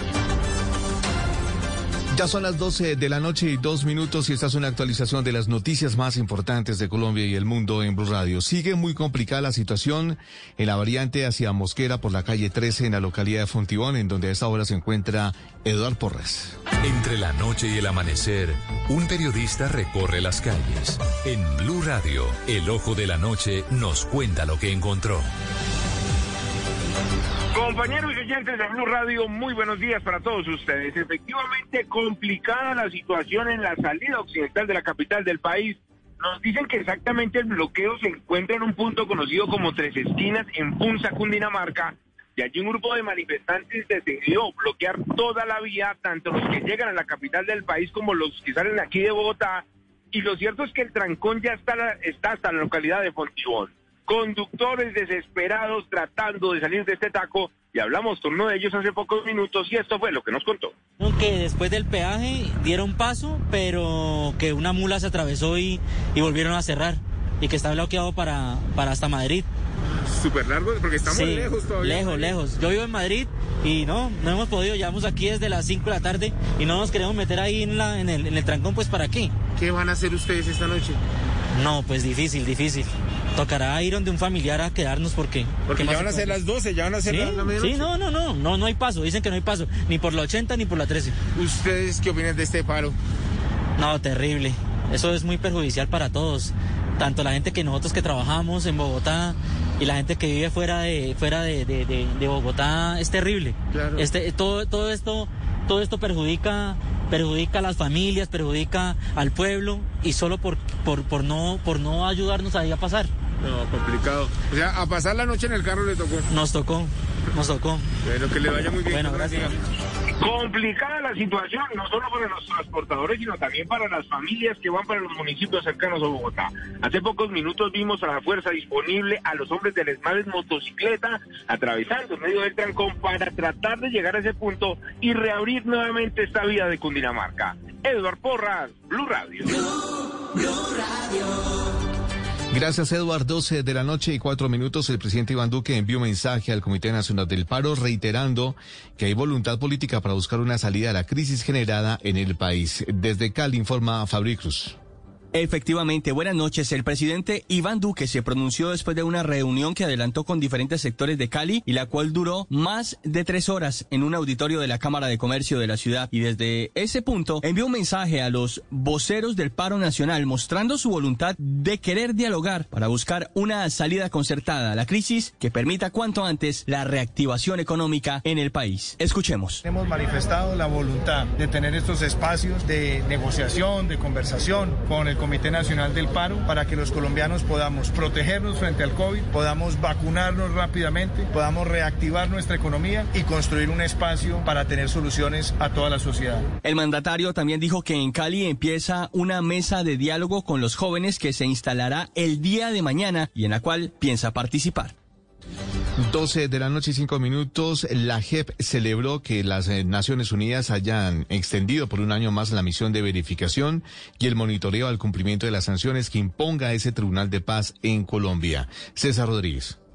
Luego de conocerse la aprobación de manera unánime de la extensión del mandato de la misión de la ONU con la verificación y el monitoreo del cumplimiento de las sanciones que imponga el Tribunal para la Paz, el presidente de la JEP, Eduardo Cifuentes, celebró esta decisión y dijo que esto era un respaldo sin precedentes. Según el presidente de la Jurisdicción Especial para la Paz, este hecho abre un capítulo nuevo a nivel mundial, ya que valida la conexión de la justicia transicional con la justicia portadora de un alto componente restaurativo. En ese orden de ideas, el presidente de este tribunal, Eduardo Cifuentes, manifestó que la participación de la misión en el monitoreo de este tipo de sanciones implica el más sólido respaldo internacional a la justicia restaurativa que imparte la Jurisdicción Especial para la Paz. Gracias, César. 12 de la noche y 6 minutos, la Corte Constitucional avaló la ley que permite adquirir nacionalidad a hijos de migrantes venezolanos. Asdrúbal Guerra. La Corte revisó la expresión venezolanas contenida en el artículo primero de la Ley 1997-2019, mediante la cual se establece un régimen especial y excepcional para adquirir la nacionalidad colombiana por nacimiento para hijos e hijas de venezolanos en situación de migración regular o irregular para evitar que estos se queden sin nacionalidad y caigan en la denominada apatridia. La norma había sido demandada porque consideraban que violaba el derecho a la igualdad de los demás migrantes de otras nacionalidades que se encuentran en Colombia. La Corte consideró que esta norma es constitucional debido a que esta medida preferente es estrictamente excepcional y temporal, delimitada a las circunstancias que pretende conjurar relacionadas con la grave crisis humanitaria que padecen los venezolanos y además aclara la Corte que no es la única alternativa que los hijos e hijas de extranjeros puedan acceder a la nacionalidad colombiana. 12 de la noche y 7 minutos en noticias deportivas. El Deportes Tolima sacó un empate en Argentina y se complica su paso a la siguiente fase de la Copa Sudamericana. Cristian Marín. Hace algunos minutos en el estadio Mario Alberto Kempes en la provincia de Córdoba, Deportes Tolima no pasó del empate a cero frente a Talleres. En partido correspondiente a la cuarta fecha del Grupo G en la Copa Sudamericana. Con este resultado la situación del equipo colombiano se complica aún más y tendrá que recurrir a otros resultados para aspirar a clasificar a la siguiente fase del certamen. Recordando que en esta edición del torneo continental tan solo un equipo por grupo estará avanzando a la siguiente ronda. Así las cosas, el grupo G queda constituido de la siguiente manera. Emelec tiene siete puntos. Bragantino de Brasil es segundo con seis. Talleres de Córdoba es tercero con cinco. Mientras que el Deportes Tolima aparece cuarto en la cola del grupo con tres unidades. La próxima semana el cuadro Pijao tendrá que visitar Ecuador al Emelec el martes para tratar de buscar una victoria que le permita llegar con aspiración hasta la última fecha de la fase de grupos. Noticias contra reloj en Blue Radio. Cuando ya son las 12 de la noche y 8 minutos, la noticia en desarrollo en Estados Unidos hay división entre los que creen que se le debe dar, que no se le debe dar la comunión a los católicos que defienden el aborto, como el presidente Joe Biden, y quienes no están de acuerdo en tomar una línea tan dura. El Vaticano intervino en el asunto y advirtió a los obispos de Estados Unidos sobre el apoyo a los políticos al aborto. La cifra que es noticia bajó un poco la presión sobre las UCI en Bogotá. La ocupación de unidades de cuidados intensivos en general está en 92.5% y para UCI COVID está en un 93.9%. El desarrollo de estas y otras noticias en blurradio.com y en Twitter en arroba blurradioco. Quédense con eh, bla bla blue. Conversaciones para gente despierta. A esta hora, Interrapidísimo entrega lo mejor de ti. En Blue Radio son las... En Colombia, 12 de la noche y 9 minutos. Nos sentimos orgullosos de seguir entregando lo mejor de Colombia, su progreso Viajamos por Colombia, llegando a los rincones, complementando historias, uniendo corazones. Llevamos 32 años entregando lo mejor de los colombianos en cada rincón del país. Y no pares de sonreír, es la esencia de nuestro país. Entregamos lo mejor de ti. Llega la voz de la verdad para desmentir noticias falsas. Pregunta para Vera. Está circulando por redes sociales una imagen con una advertencia a los trabajadores de salud, en la que se indica que podrán ser judicializados por crímenes de guerra por no informar a los pacientes que las vacunas contra el COVID-19 son experimentales. ¿Esto es verdad? Esta noticia es falsa. Comenzó a circular en España y ya está en Colombia. Expertos abogados indican que para que haya un crimen de guerra, primero debe haber un conflicto armado, y la pandemia causada por el COVID-19 no responde a este calificativo. Asimismo, las vacunas que se están aplicando han sido aprobadas por la Organización Mundial de la Salud, es decir, que no son experimentales. Escucha la radio y conéctate con la verdad. Una iniciativa de Blue Radio en unión con las emisoras que están conectadas con la verdad.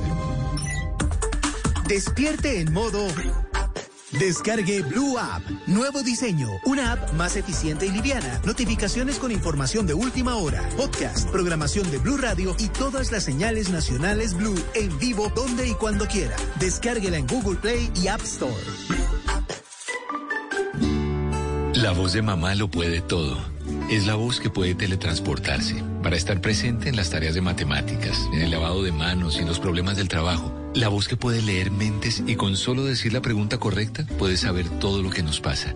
La única voz con poderes curativos, porque con una canción sana hasta las caídas de ánimo. Es la voz que no necesita superpoderes para demostrarnos cuánto nos ama. Feliz día, mamá. Radio. En las noches la única que no se cansa es la lengua. Por eso, de lunes a jueves a las 10 de la noche empieza Bla Bla Blue con invitados de lujo. Yo soy Lorna Cepeda. Yo soy Diego Verdaguer. Les habla Consuelo Les habla el chef Jorge Raúl. Hola, soy Carolina Cuervo. La reina de la música popular. Yo soy Adriana Lucía. Yo soy Tato Devia. Blue, vamos a echar entonces el pote y el Con petanco. buena música, con historias que merecen ser contadas, con expertos en esos temas que desde nuestra casa tanto nos inquietan y con las llamadas de los oyentes que quieran hacer parte de este espacio de conversaciones para gente despierta. Bla bla blue. De 10 de la noche a 1 de la mañana. Bla bla blue. Porque ahora te escuchamos en la radio.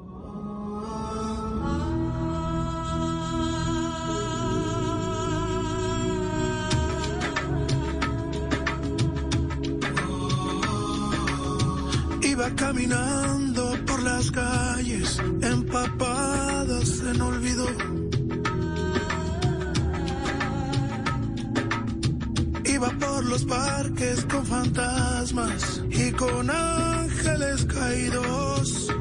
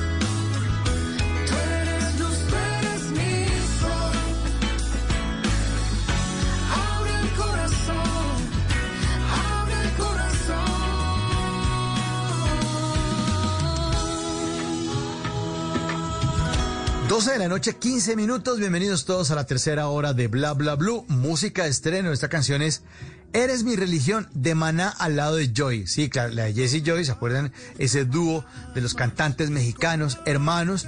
Pues ahora es Fer el que invita a Joy a que, la a que lo acompañe con esta versión porque hizo también nuevas versiones. Desde el 2019 arrancó Fer, el cantante de Maná, a hacer versiones. Por ejemplo, hizo la de Rayando el Sol con Pablo Alborán y la de No ha parado de llover con Sebastián Yatra. Y en esta oportunidad invitó a Joy y dijo, bueno, sentémonos a hacerlo.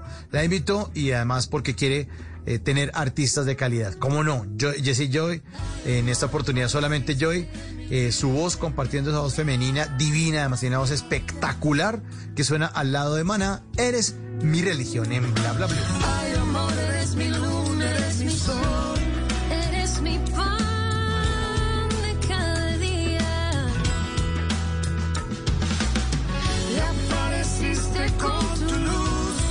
No, nunca te vayas. No, no te vayas, no. No te vayas nunca, no te vayas de bla bla blue, porque en esta tercera hora los oyentes se toman bla bla blue en el 316-692-5274. Recuerde que aquí hablamos todos y hablamos de todos. Uno dice- pégalo, Ay, pégalo, Juan Jacobi, pégalo. papito, pegué los ojos.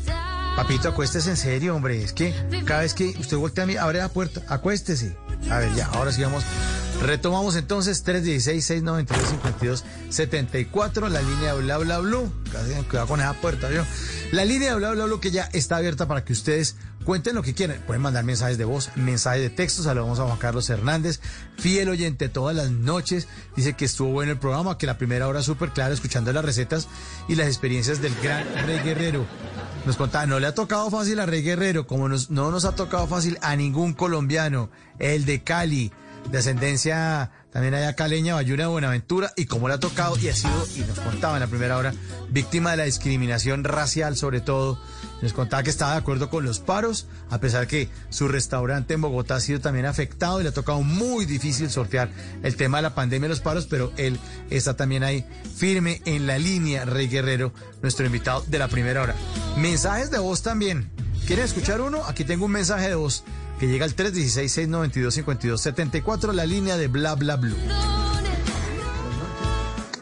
Buenas noches. Sí, que la señora Marta vuelva porque esos fueron los cuentos que yo me crié.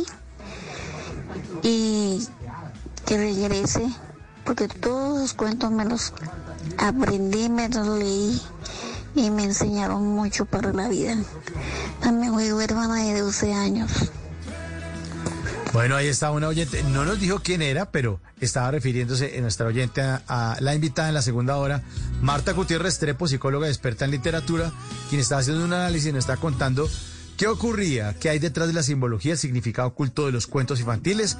Y hablamos de la Cen- Cenicienta, de la Bella Durmiente, de Caperucita Roja, y quedaron los otros cuentos pendientes. Ya me dijo Marta que sí, confirmadísimo está el compromiso con todos ustedes, nuestros queridos oyentes, para hablar de Blancanieves, de Hansel y Gretel, de los tres cerditos, de Pinocho, Juanitos, Frijoles Mágicos, habló ella del gato con botas y de Pulgarcito. Allá tendremos entonces en otra noche de Bla Bla Blue para que nos hablen. Pero ahora el turno es de ustedes para que hablen aquí a las 12 y 18 en el 316-692-5274, la línea de Bla Bla Blue, que, ah, bueno, está abierta ahí. A ver quién está por ahí. Muy buenas noches. ¿Con quién tenemos el gusto de hablar? ¿Aló? ¿Quién habla? Sí, muy buenas noches. Sí, ¿quién habla? Muy, buena- muy buenas noches. Cordial saludo para todos de Blau Blau Blau Blue. Bla Bla Blue, sí, ¿quién, ¿con quién tenemos el gusto de hablar? Eh, mucho gusto con Rigoberto. Rigoberto, Rigoberto, tocayo del, del gran ciclista divertidísimo país. Rigoberto, ¿y ustedes de dónde nos llama? Desde Bosa. O- ah, otra vez Bosa, donde la gente goza. Ay, Eh, Pero ¿cómo así? Si, No, si uno no. puede gozar de, de- de donde le dé la, la gana, de Cuadrapicha, Restrepo, eh, Chapinero, 7 de agosto, Suba. De, ¿Y esa- de- desde allá también uno puede gozar, o es que usted no goza o qué? sí, yo gozo, tiene sí. que ser en Bosa. ¿Cómo es? ¿Cómo sería? Ah, bueno, ¿cómo sería goza en cualquier parte de la ciudad? Rigoberto, entonces, ¿está en, en la capital de la República? No, no. eh, lo que pasa es que me pareció, mejor dicho, de una de una gran explosión el personaje de, de anoche. Que, que eso sí, mejor dicho, salió como que, no sé, man como que le dieron a la crana en la comida, pues, porque oh, salió con una grasi- agresividad completamente. Entonces, eso sí, mejor dicho, se lo, se lo gozó uno completamente, pues. Ah, se Eh, refiere no, usted a Felipe, nuestro nuestro oyente de anoche, Felipe, que llamó desde Bosa, ese llama está, está en Bosa donde la gente goza. eh, eh, compadre Felipe. Compadre O, sea, lo, sí. lo relacionaba con, como con los tolimenses, exacto. No, le, le llamo desde la sucursal del cielo, Cali. Ah, usted está en Cali, Rigoberto. Ah, bueno. Exactamente. Eh, que por estos días no es como tan tan sucursal, Mm, sí, está por todo lo acontecido y, y especialmente de, desde el barrio Siloé, la Comuna 20, donde fue, digamos, como dice, donde estalló prácticamente todo esto de, de toda esta vaina de la de las marchas y todo esto, bueno, pero pues ya uno, como dice, ahí asimilando la, la situación de todo de todo esto, ¿no? Sí, pero está duro, está duro el tema de Siloé, que ahí lo recordamos de la banda de Bogotá, Compañía Limitada, que le compuso una canción hermosísima a ese sector de Cali, Siloé.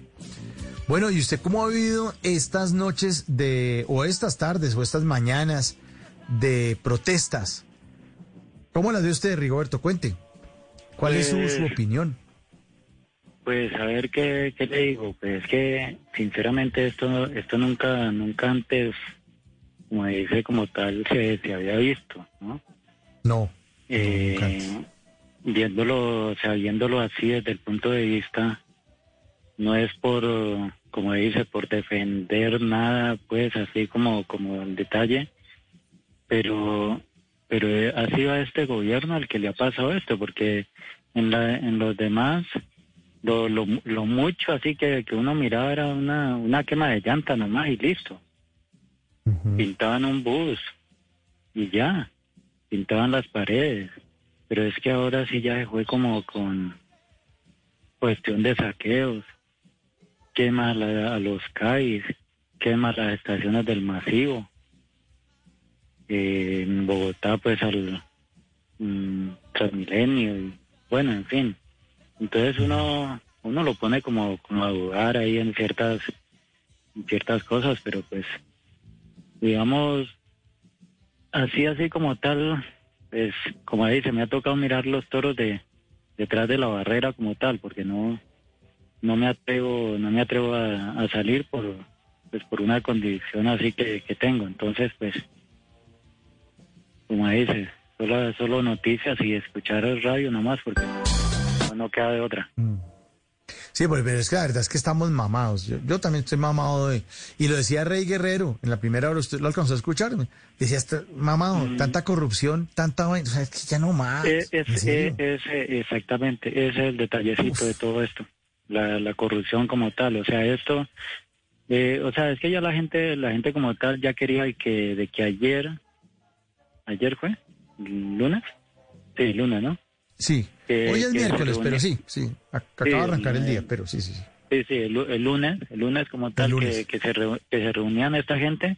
O sea, ya querían que, que en cuatro o, ocho horas querían que arreglara, que arreglaran esto, lo que, lo que no se ha podido arreglar como en, ¿qué? 50, 60, 60 años.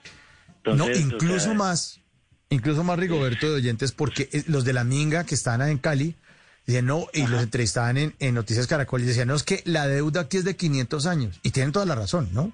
Ah, o sea, pues, aquí, el hombre entonces- blanco, el hombre blanco fue el que vino aquí a invadir y a desbaratar América Latina. Bueno, y no toda América Latina, América entera. Los ingleses casi acaban con las tribus indígenas en Estados Unidos. O sea, los poquitos que quedan eh, fundaron allá casinos y todo, y, y, y hay respeto, pero esos casi acaban con, con, con todos los, los, los indígenas en, es- en Estados Unidos. Y aquí la deuda es de 500 años, pero ¿cómo se va a resolver un tema de 500 años en tres horas? Yo no creo. Eso es un poco difícil. Eso tiene que ser un planteamiento a política. Dice, vamos en los próximos 20 años a resolver esta vuelta. Pero lo de 500 años no se va a resolver esta semana. Eso sí es absurdo. No va a pasar.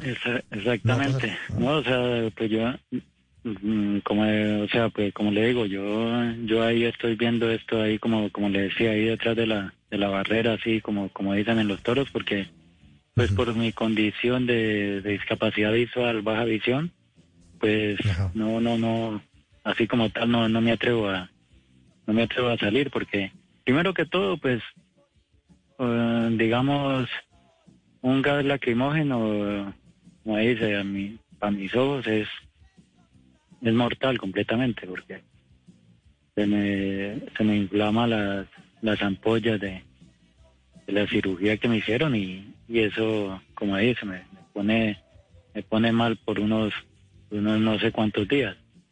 Tras de que no tengo medicamento, entonces pues peor.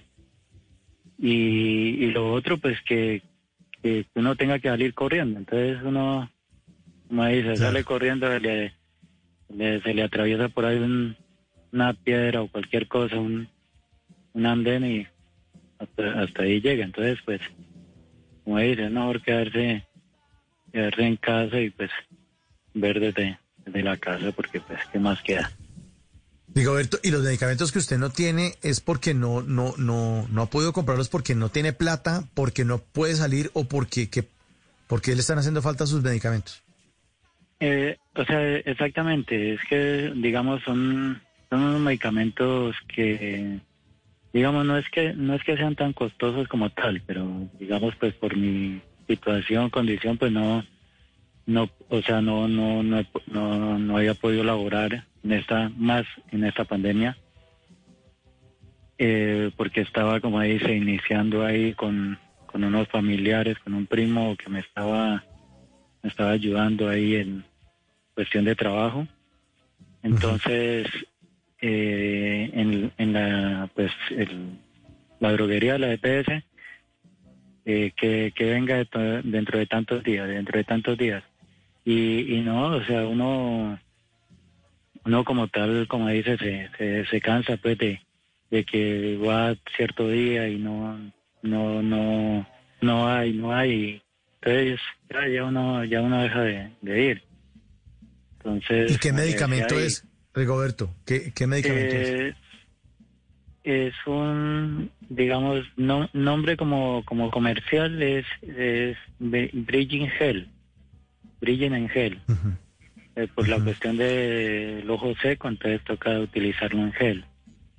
Es, no, no recuerdo cómo es que el componente medicamento como tal, o sea, es un nombrecito largo y, y algo enredadito. Ujú. Aquí lo estoy entonces- googleando. Bridget, Bridget Care. Eh, F R E E Espere, espere, dele, dele, de- despacio, despacio. ¿Cómo es?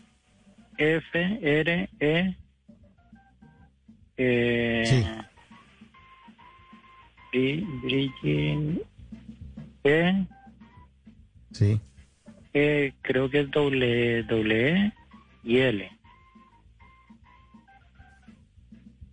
O sea, ese, ese es el nombre comercial como tal, ¿no? Porque el componente componente es, es- Ah, es- solución oftalmológica, sí, que es Free, Frigen Gel, 10 miligramos solución oftalmológica, es ese. Exactamente, si usted le mira, exacto, si usted le mira mm, como de pronto más bajito o algo así, si está viendo, eh, ahí tiene un nombre más más largo que ese es el nombre, eh, Sí. que digamos, eh, como como el componente, como, el- como, el, como el componente tal, ¿no? Porque es en 0.5, hay uno que viene en 0.2, pues el que uno tiene que utilizar el 0.5 por ciento que le, le mandan ahí a uno.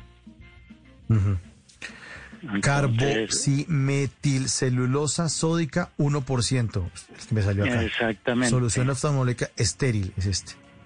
Exactamente así. O sea, eh, no sé si el que esté viendo ahí eh, dice gel. Sí, gel, gel.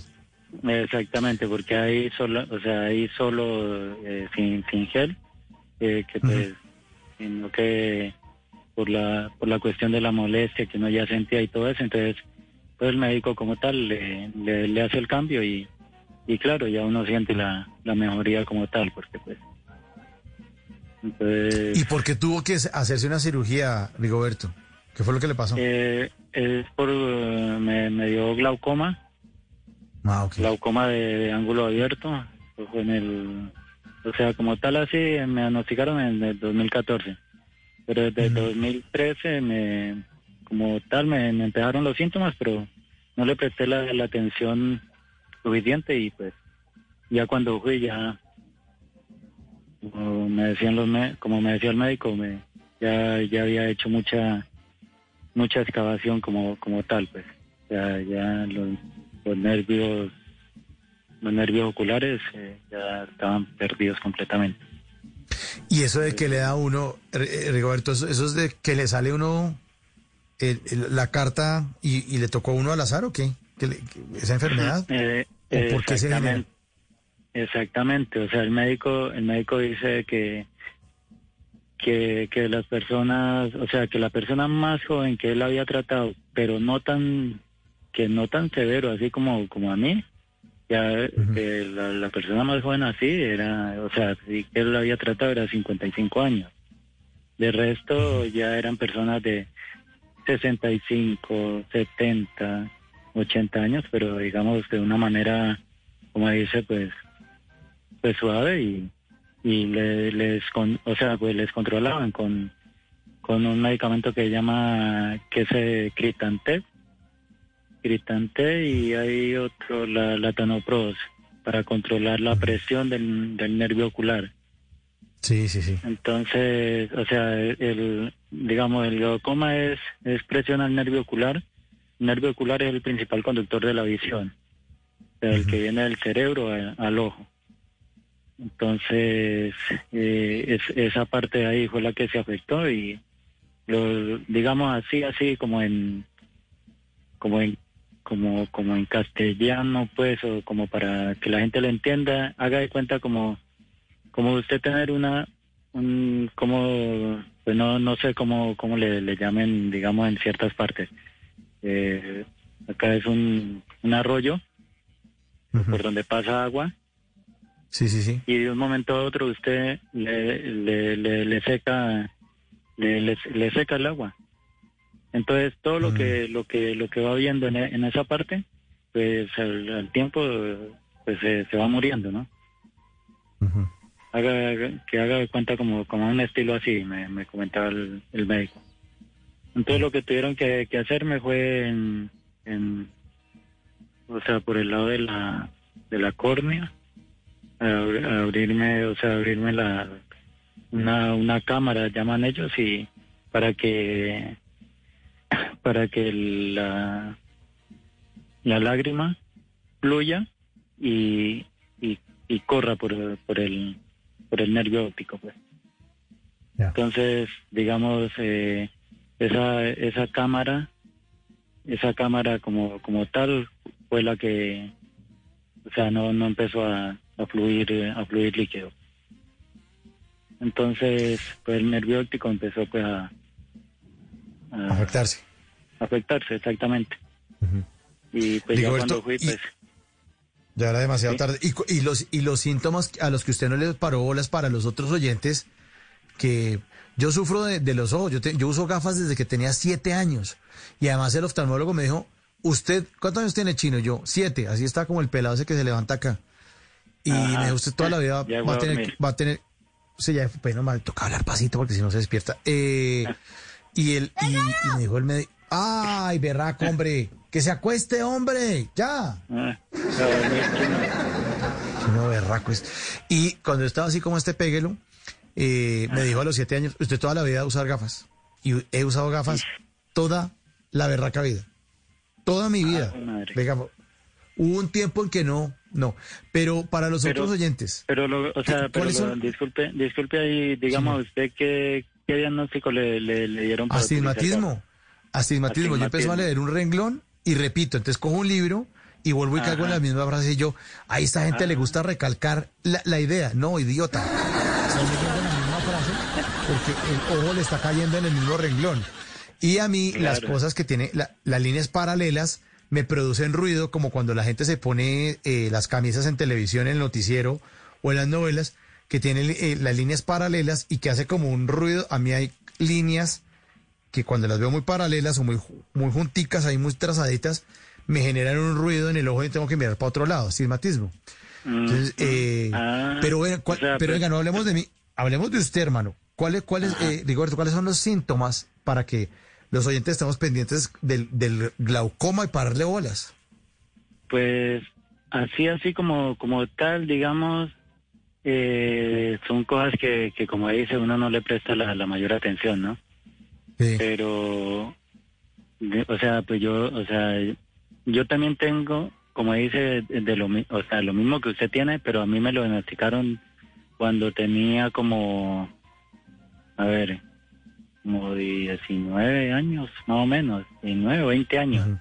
Astigmatismo y miopía para acabar de rematar. Ah, no, pero es que está, pero listo. Entonces, o sea, y, y entonces, bueno, listo. Y, y de ese tiempo, o sea, el 97, del 97 para acá, empecé a utilizar las gafas, gafas normal. por, por, esa, por esa cuestión, ¿no? Entonces, digamos, por lo menos, como dice, hasta, hasta ahí me llegó, en, en ese entonces, hasta ahí me llegó la dicha, pues, para, así, así, pues, para jugar fútbol, porque, pues, digamos, ya, ya, no, ya no miraba lo, lo, lo suficiente. Entonces, bueno, cuando ya empecé a utilizar lentes de contacto, ahí ya volví otra vez a jugar fútbol. Y entonces lo- los síntomas como tal es, es como el como desequilibrio.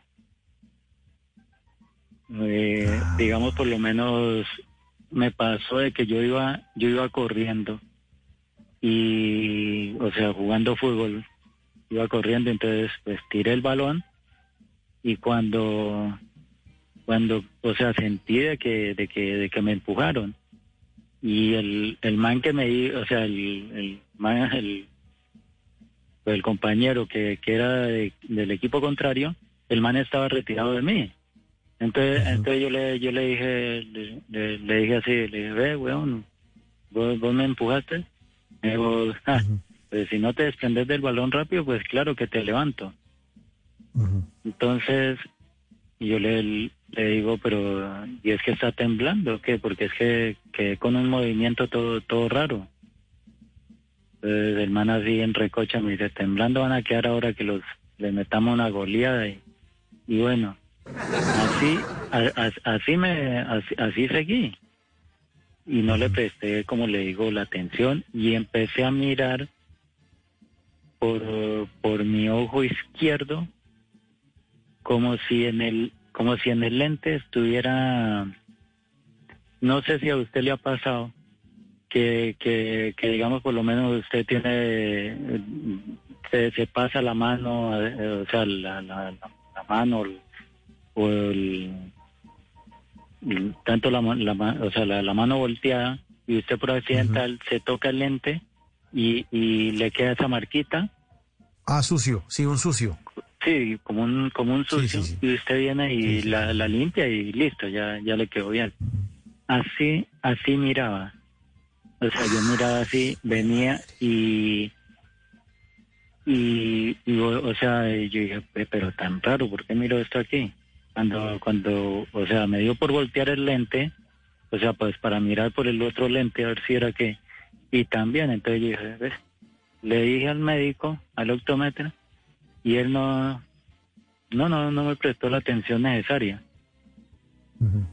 Y pues ya, o sea, ya ahí ya iba, ya iba en avance como tal, o sea, ya, la- ya la presión, la presión ocular ya estaba bastante avanzada. Y en una, o sea, y pues ya en una ocasión ya quedé completamente nublado, nublado. Eh, digamos, eh, como cuando, como cuando, o sea, uno está en, una parte fría y que eso, la, la, la neblina es completamente, completamente espesa, que, que uno queda en blanco. As- Así quedé. Y yo no, o sea, yo lo único que, que dije, ay, Dios mío bendito, me quedé ciego. Y, pero digamos, mm, así, así, de- o sea, me miraba la, la sombra de la mano nomás. Entonces dije, ah, pero pues algo, algo veo. Y ya me quedé quieto, así, y ya me, me fue volviendo nuevamente la, la, la, la visión como tal. Y ya, está, y, y ya empezaba, digamos, como a tropezarme con las cosas, porque el, eh, este glaucoma, como le hablaba, es, hay dos.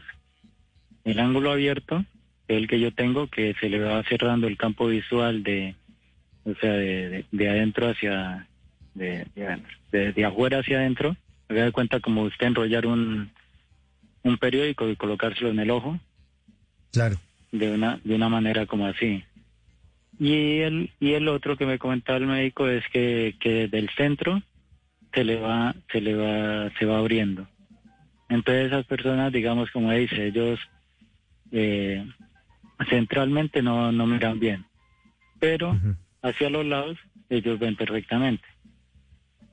Entonces eh, ellos, digamos, por, por consiguiente, no, no, no necesitan, o sea, no utilizan la, ayuda técnica como tal, pues porque todavía el campo visual les, les ayuda pero o sea el médico le, le o sea el médico recomienda pues que la utilice porque pues de todas maneras eh, tiene una dificultad la cual eh, va, va a tener inconveniente al tener desplazamiento pues. Pero pues ellos digamos ellos por su cuestión de que como ven el campo visual todavía entonces no no, no utilizan la ayuda técnica que es el bastón pero ya uno que que, el- que con todo se, se tropieza entonces pues ahí sí ya a uno le toca le toca utilizarlo. pues, Entonces, Rigoberto, y entonces usted está ahorita fregado por porque no tiene este medicamento a la mano. Esa- exactamente, pues ya digamos, me, me toca, eh, ahí pues ya ahora ya me toca, como dice, eh, eh, nueva- nuevamente cita para, para cuestión de control, solicitar, solicitar, eh, solicitar medicamento, eh, la cuestión de eh, como, como una valoración pues tal para, para ir adelantando lo de la cuestión del certificado de discapacidad. Y, y sí, o sea, pues no es que todo lo, lo del medicamento, porque, o sea, como te, te decía ahí, de que eh, por cuestión de que ahora, pues, que de esta situación de la, de la pandemia, pues no, no, no, no, no hay, digamos, la, la cuestión de trabajo así, entonces, pues, ni, ni, ni modo, pues, de uno, de uno comprarlo, aunque no es tan, tan costoso como tal, porque, digamos, cuando, cuando yo lo utilizaba en, a ver, eh, 2016, que fue que pregunté, por el tiempo que, que también me demoraron en, en dármelo, eh, 30 y 35 mil pesos costaba ese, ese medicamento. Entonces, en esa ocasión, pues yo los tenía y, y lo, pues lo compré. Compré dos, compré dos frascos y, y, ya mientras, mientras me llegaba, pues el, medicamento, pues que tenía que darme la DPS, porque eso es por intermedio de un medicamento no POS, entonces, como dice, lo autoriza la DPS, después va a la droguería, la droguería eh, que venga to- dentro de tanto tiempo, que, que y entonces los medicamentos no POS son, o sea, por intervención de la, de la gobernación, que la gobernación no ha desembolsado, y no, eso mejor dicho, eso es un, eso es un enredo completamente, entonces uno, sinceramente uno se llena de, impotencia como tal, entonces pues, mm, o sea, yo, yo, yo decía, pues, o sea, yo al tener la plata perfectamente lo puedo comprar porque pues para uno no estar, pero ahora con cuestión de que no, no, no, digamos, a duras penas ahí al primo le, le sale trabajo, entonces pues, pero pues él, como dice, me, me da despegue ahí el trabajo que le, le llega, pero pues es muy poco. Es haciendo, haciendo mallas para encerrar campos deportivos, canchas sintéticas. Entonces, en- o sea, en, en eso, pues como dice, gra- gracias a Dios aprendí y, y ahí me estoy, o sea, me, me defiendo pues para cuando la- a él le llega suficiente trabajo, él, él me da y, y con eso pues me, me, me bandeo así como tal pues para, para, para, para cubrir mis gastos, pagar servicios, comida y así, entonces, pero pues Ya como Pues para- mire, eh, aquí, aquí eh, eh, su historia está muy conmovedora, eh, Rigoberto, y un oyente aquí que pide que eh, guardemos su nombre, que no lo no mencionemos, no lo nombremos al aire. Él dice que con mucho gusto él le compra el medicamento y se lo hace llegar a su casa. El Frigen Gel. Que hay, Ay. que hay un No, sí, no, que, no que me- hay uno no que me- no me ¿Ah? a hacer, no, no me, no me vayan a hacer llorar, hombre, que... No, pero que va a hacer llorar, hombre. Si yo, pero es que no le vamos a echar gases lacrimógenos, entonces tranquilo que no va a llorar. Mire, eh, es, es uno no, que se no es- llama. no es, no es, no es uno de los más. Sí, no es del no es ESMAD, uno de los tranquilo. ya. Sí, es que, es que mire, es que vamos a mandar el ESMAD a su casa. Entonces, para que les abra. Ay, Juan Jacobi, ya. No, no lo pega. Oiga, el que usted está pidiendo el medicamento es este carbocimetilcelulosa sódica 1%. ¿Ese es el que le sirve? No, cuál? eh, eh, sí, creo que creo que en ese en, ese, por- en ese porcentaje y es o sea, como, como le decía ahí, o sea, uno no es que sea o sea, uno no es que sea exigente, pero el el porque o sea, hay dos, ¿no? A ver, ¿cuál gel- pero ¿cuál es para que...? Porque el oyente está Eh. preguntando aquí por el interno de nuestra línea Gel. y este, el gel, bri- bueno, bridging, bridging gel. Exactamente. sí, Frigin, ajá, gel. Entonces, Pero, pero, eh, pero hay otro distinto a ese al que le estoy mencionando, porque es que él quiere preguntar Sí, para sí, comprarle o el frasco eh, que eh, es. esa- esa- exactamente. El, el otro es normal. El otro es normal sin, sin gel. O sea, haga de cuenta como, a ver, cómo, cómo, cómo le, cómo le digo. Eh, no, es que no quiero mencionar, eh, no quiero ¿Marcas? mencionar una, una, una bebida, una bebida esa, esa negra que es normal y la otra es, es light.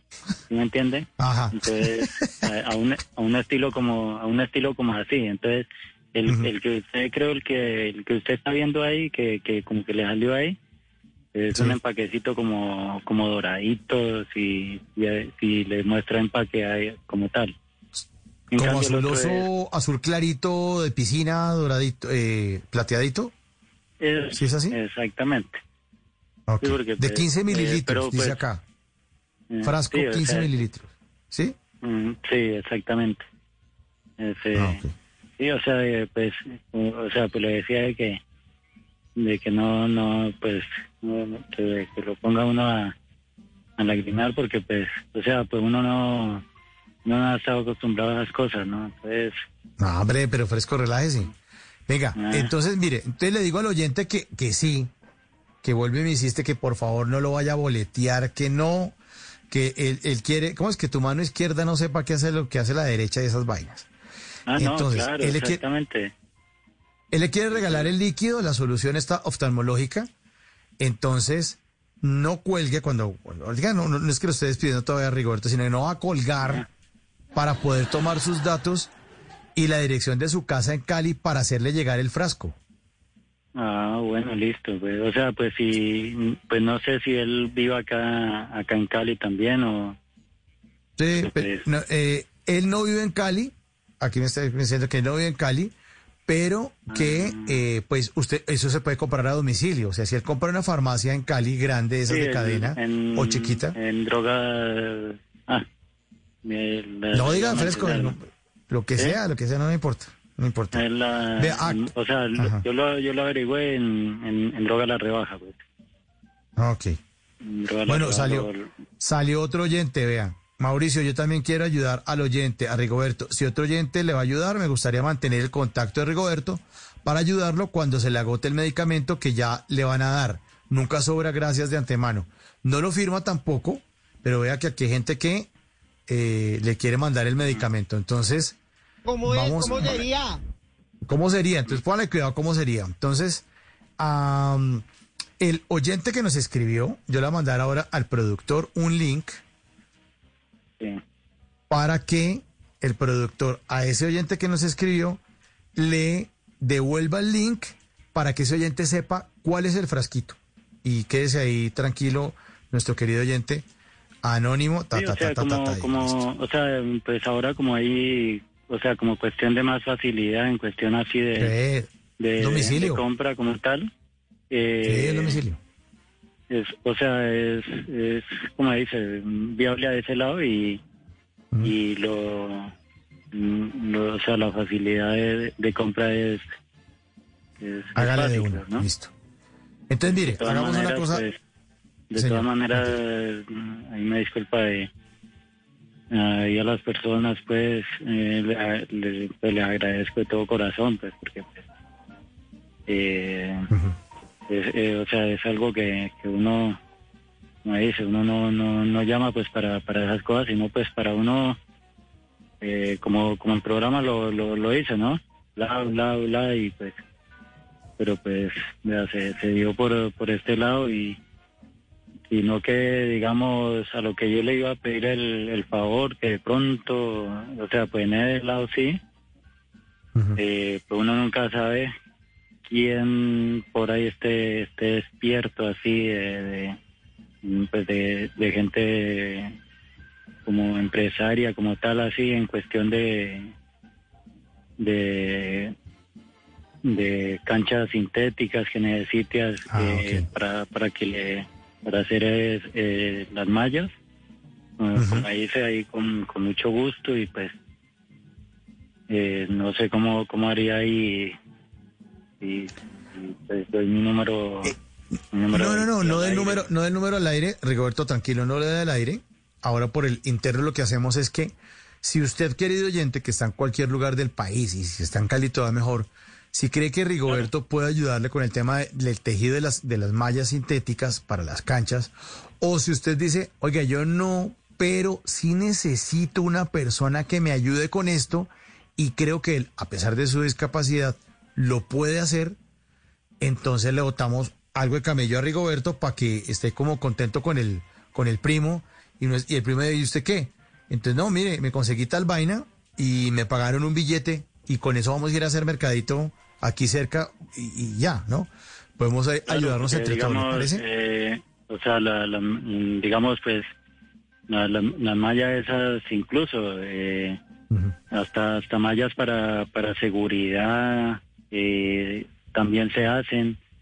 O sea, eh, no solamente es para canchas, canchas sintéticas, encerrar campos deportivos, sino para, e incluso, eh, ahí al primo la otra vez, o sea, pues en ese tiempo todavía no, no, no, o sea, yo no hacía, se arrimó una persona y le, le dijo pues que necesitaba una, una, una malla como tal para, para colocarla en un, eh, en unos lagos, unos lagos de, de pesca, de que porque digamos habían, habían algunas aves que, que llegaban pues a, a cogérsele los, los pescaditos, entonces entonces también para, para ese tipo, porque pues, eh, o sea, el- eh, en, ese, en, en ese hilo nylon eso es como fino como tal, también para las porterías, o sea, mejor dicho, lo que trate de, de- de tejido, lo, en, en, en ese nylon, lo, lo que sea, pues, para, para cancha de, de tenis. De tenis. ¿Sabe de dónde también? Y usted me dice si le sirve o no, Rigoberto. Mallas para el balcón o para las ventanas para que los gatos no salten. No salten al vacío. ta- tam- también. También esa sirve. eh, eso- si usted, eso querido oyente, tiene mascota y sabe y no sé qué, nada. Por el interno, al 316-692-5274, le escribe nuestro productor, va a leer el mensaje suyo y ahí hacemos el link con el teléfono de Rigoberto y usted llama a Rigoberto por el interno y le dice, hermano, la ventana mañana la medimos por la mañana o si quiere ahorita saca el metro. Dice, necesitamos una malla que tenga los, los rombos de tal tamaño, eh, que sea de tal material y que la podamos poner de tal metraje, de dos por tanto, de cuatro por tanto, para ponerla para que, el- para que el gato, si le da por hacer piruetas o el perro, no salte. o, o para que, digamos, no es tanto que tenga, sino si no tiene, para que no le metan también. Porque ¿También? a veces también pasa. De, Sí, que, sí, sí, de- de que, digamos, como, o sea, ¿usted tiene mascotas? Yo no. Aquí, aquí la mascota de esta casa soy yo, prácticamente. Por eso, o sea, usted no tiene mascota. Pero, pero digamos, como dice, pero o sea, como dice, de, de vez en cuando usted encuentra un, un regalito por ahí en, en la sala, en, en el patio y, eh, pero Ah, ¿qué, ¿qué hacemos con esto? Entonces, como dice, listo, se le hace. Listo, ahí está. Vea, entre todos podemos. Al país toca sumarle. No hay nada que hacer. Y una forma de sumar, pues es ayudándole a Rigoberto y botándole camello. No diciéndole, no, ¿sabe qué? Le va a regalar un millón de pesos. Porque el millón de pesos, Rigoberto se lo termina gastando porque tiene egresos. Todos tenemos que gastos todos los días, todos los días. Y de aquí a un tiempo, pues el millón de pesos se le va a agotar. Pero si nosotros le botamos trabajo y creamos, así como las mallas que teje, una red para que él tenga un trabajo permanente o le conseguimos y lo ayudamos, pues él va a decir, listo, el millón de pesos me va a durar o cada mes me va a hacer una plata parecida a esa, bueno, no sé, le van a salir negocios y vamos a poder ayudar a un colombiano en Cali, en esa ciudad, que tanto necesita de nuestra ayuda. Esa es la ayuda que necesitamos, no... La, ayuda en las redes sociales está chévere y tal, y uno critica y jode y madre a todo el mundo, y uno de las tira inteligente y todo el mundo es un bruto, menos uno. Pero cuando uno quiere ayudar y construir país, hay gente que necesita esta mano. Entonces, chévere el oyente que por el interno nos está diciendo que lo ayuda y chévere el otro oyente que dice que no sobra mandarle otro frasquito de ese de ese gel que necesita Rigoberto para sus ojos. Bueno, señor, ya vamos llegando al final de Bla Bla Blue. Le quiero agradecer muchísimo su, su, su llamada, su historia y aquí estamos para acompañarnos todas las noches, ¿no? Eh, que usted me, me dice que, que de un millón, que, o sea, pues mientras sale y todo, toda la vaina. Lo que pues, sea. Sí, Lo que o sea, sea, pues, que hermano. hay un alma, que hay un alma caritativa y todo esto. O sea, pues se le, se le agradece porque debido a la, debido a la situación de la, pues, de la, de esta, la pandemia que ya, ya llevamos más de un año, pues lastimosamente me, me vi colgado en los, en, lo- en los recibos, pues. Claro.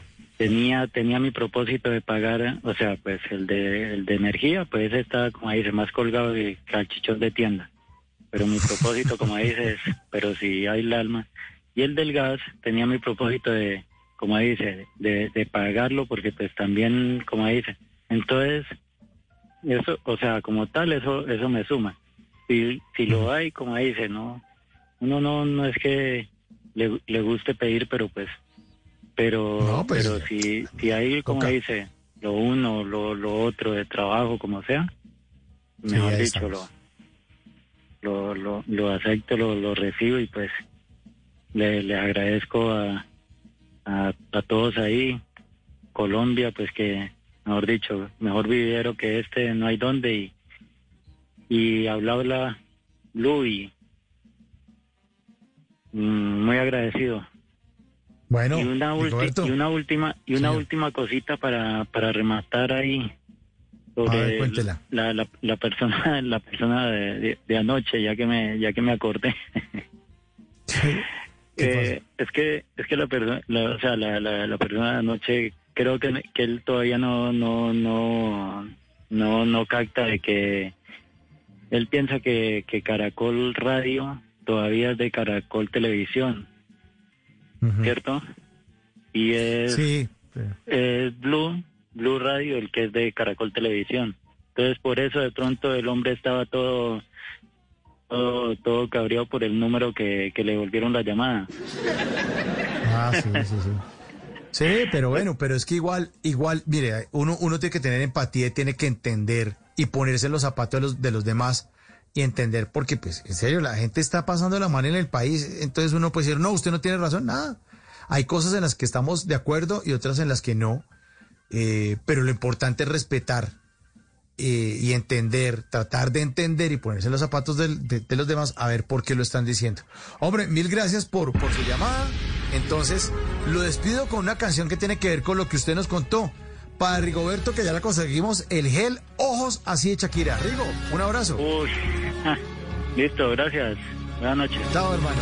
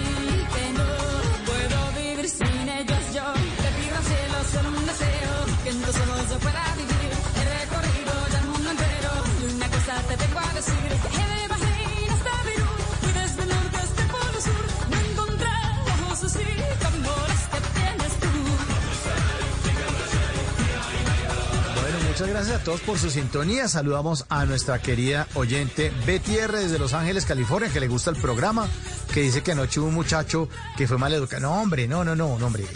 Aquí, bienvenidos todos los Felipes aquí al aire. Si ustedes tienen inconformidad, si quieren contar cosas, están con, con, con, ese nudo en la garganta y quieren hablar, aquí está la línea abierta. Esto es Blue Radio. Aquí no censuramos las, las cosas, aquí no le colgamos el teléfono a nadie.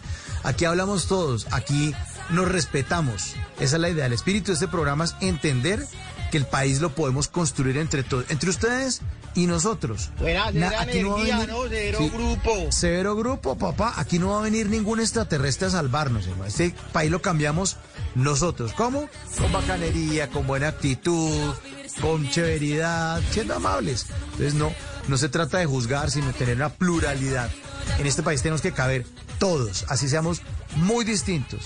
Así nos caiga mal alguien, tenemos que caber todos y ser respetuosos con las opiniones de los demás. Así que eh, le mandamos un gran abrazo a nuestra querida oyente Betty allá en Los Ángeles, que en Betty, eh, eh, en Los Ángeles, vea, son las 11 de la noche, dos minutos en Los Ángeles.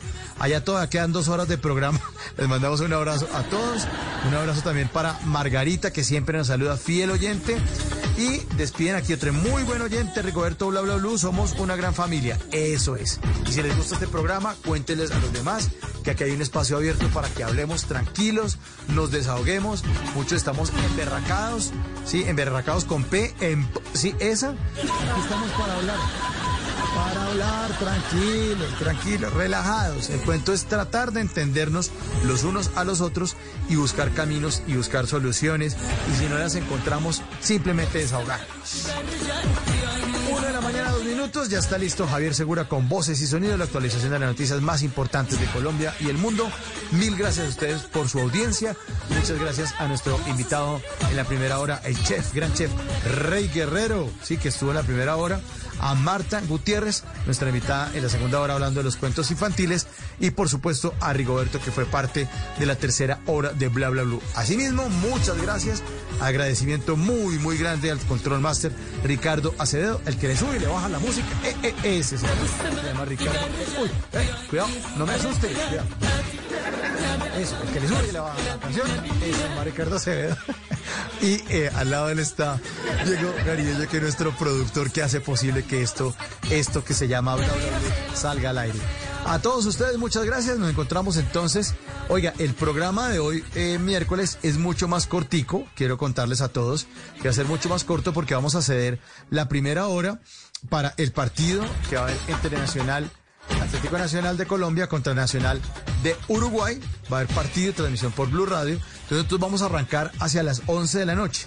Y hoy es miércoles de tutoriales radiales y tendremos instrucciones para conectar sus emociones con su creatividad. Eso después de las 11 de la noche. Así que si oyen que está en un partido de fútbol y no entienden por qué bla bla bla, tranquilos que cuando acá el partido arrancamos nosotros aquí estamos firmes como la gelatina todas las noches esperando que ustedes se sumen a la sintonía. Mi nombre es Mauricio Quintero, entonces nos encontramos en esa edición después de las 11 de la noche en Bla Bla Blue. Hasta entonces, un abrazo para todos y gracias por ser parte de este espacio de conversaciones para gente como ustedes. Despierta, chao.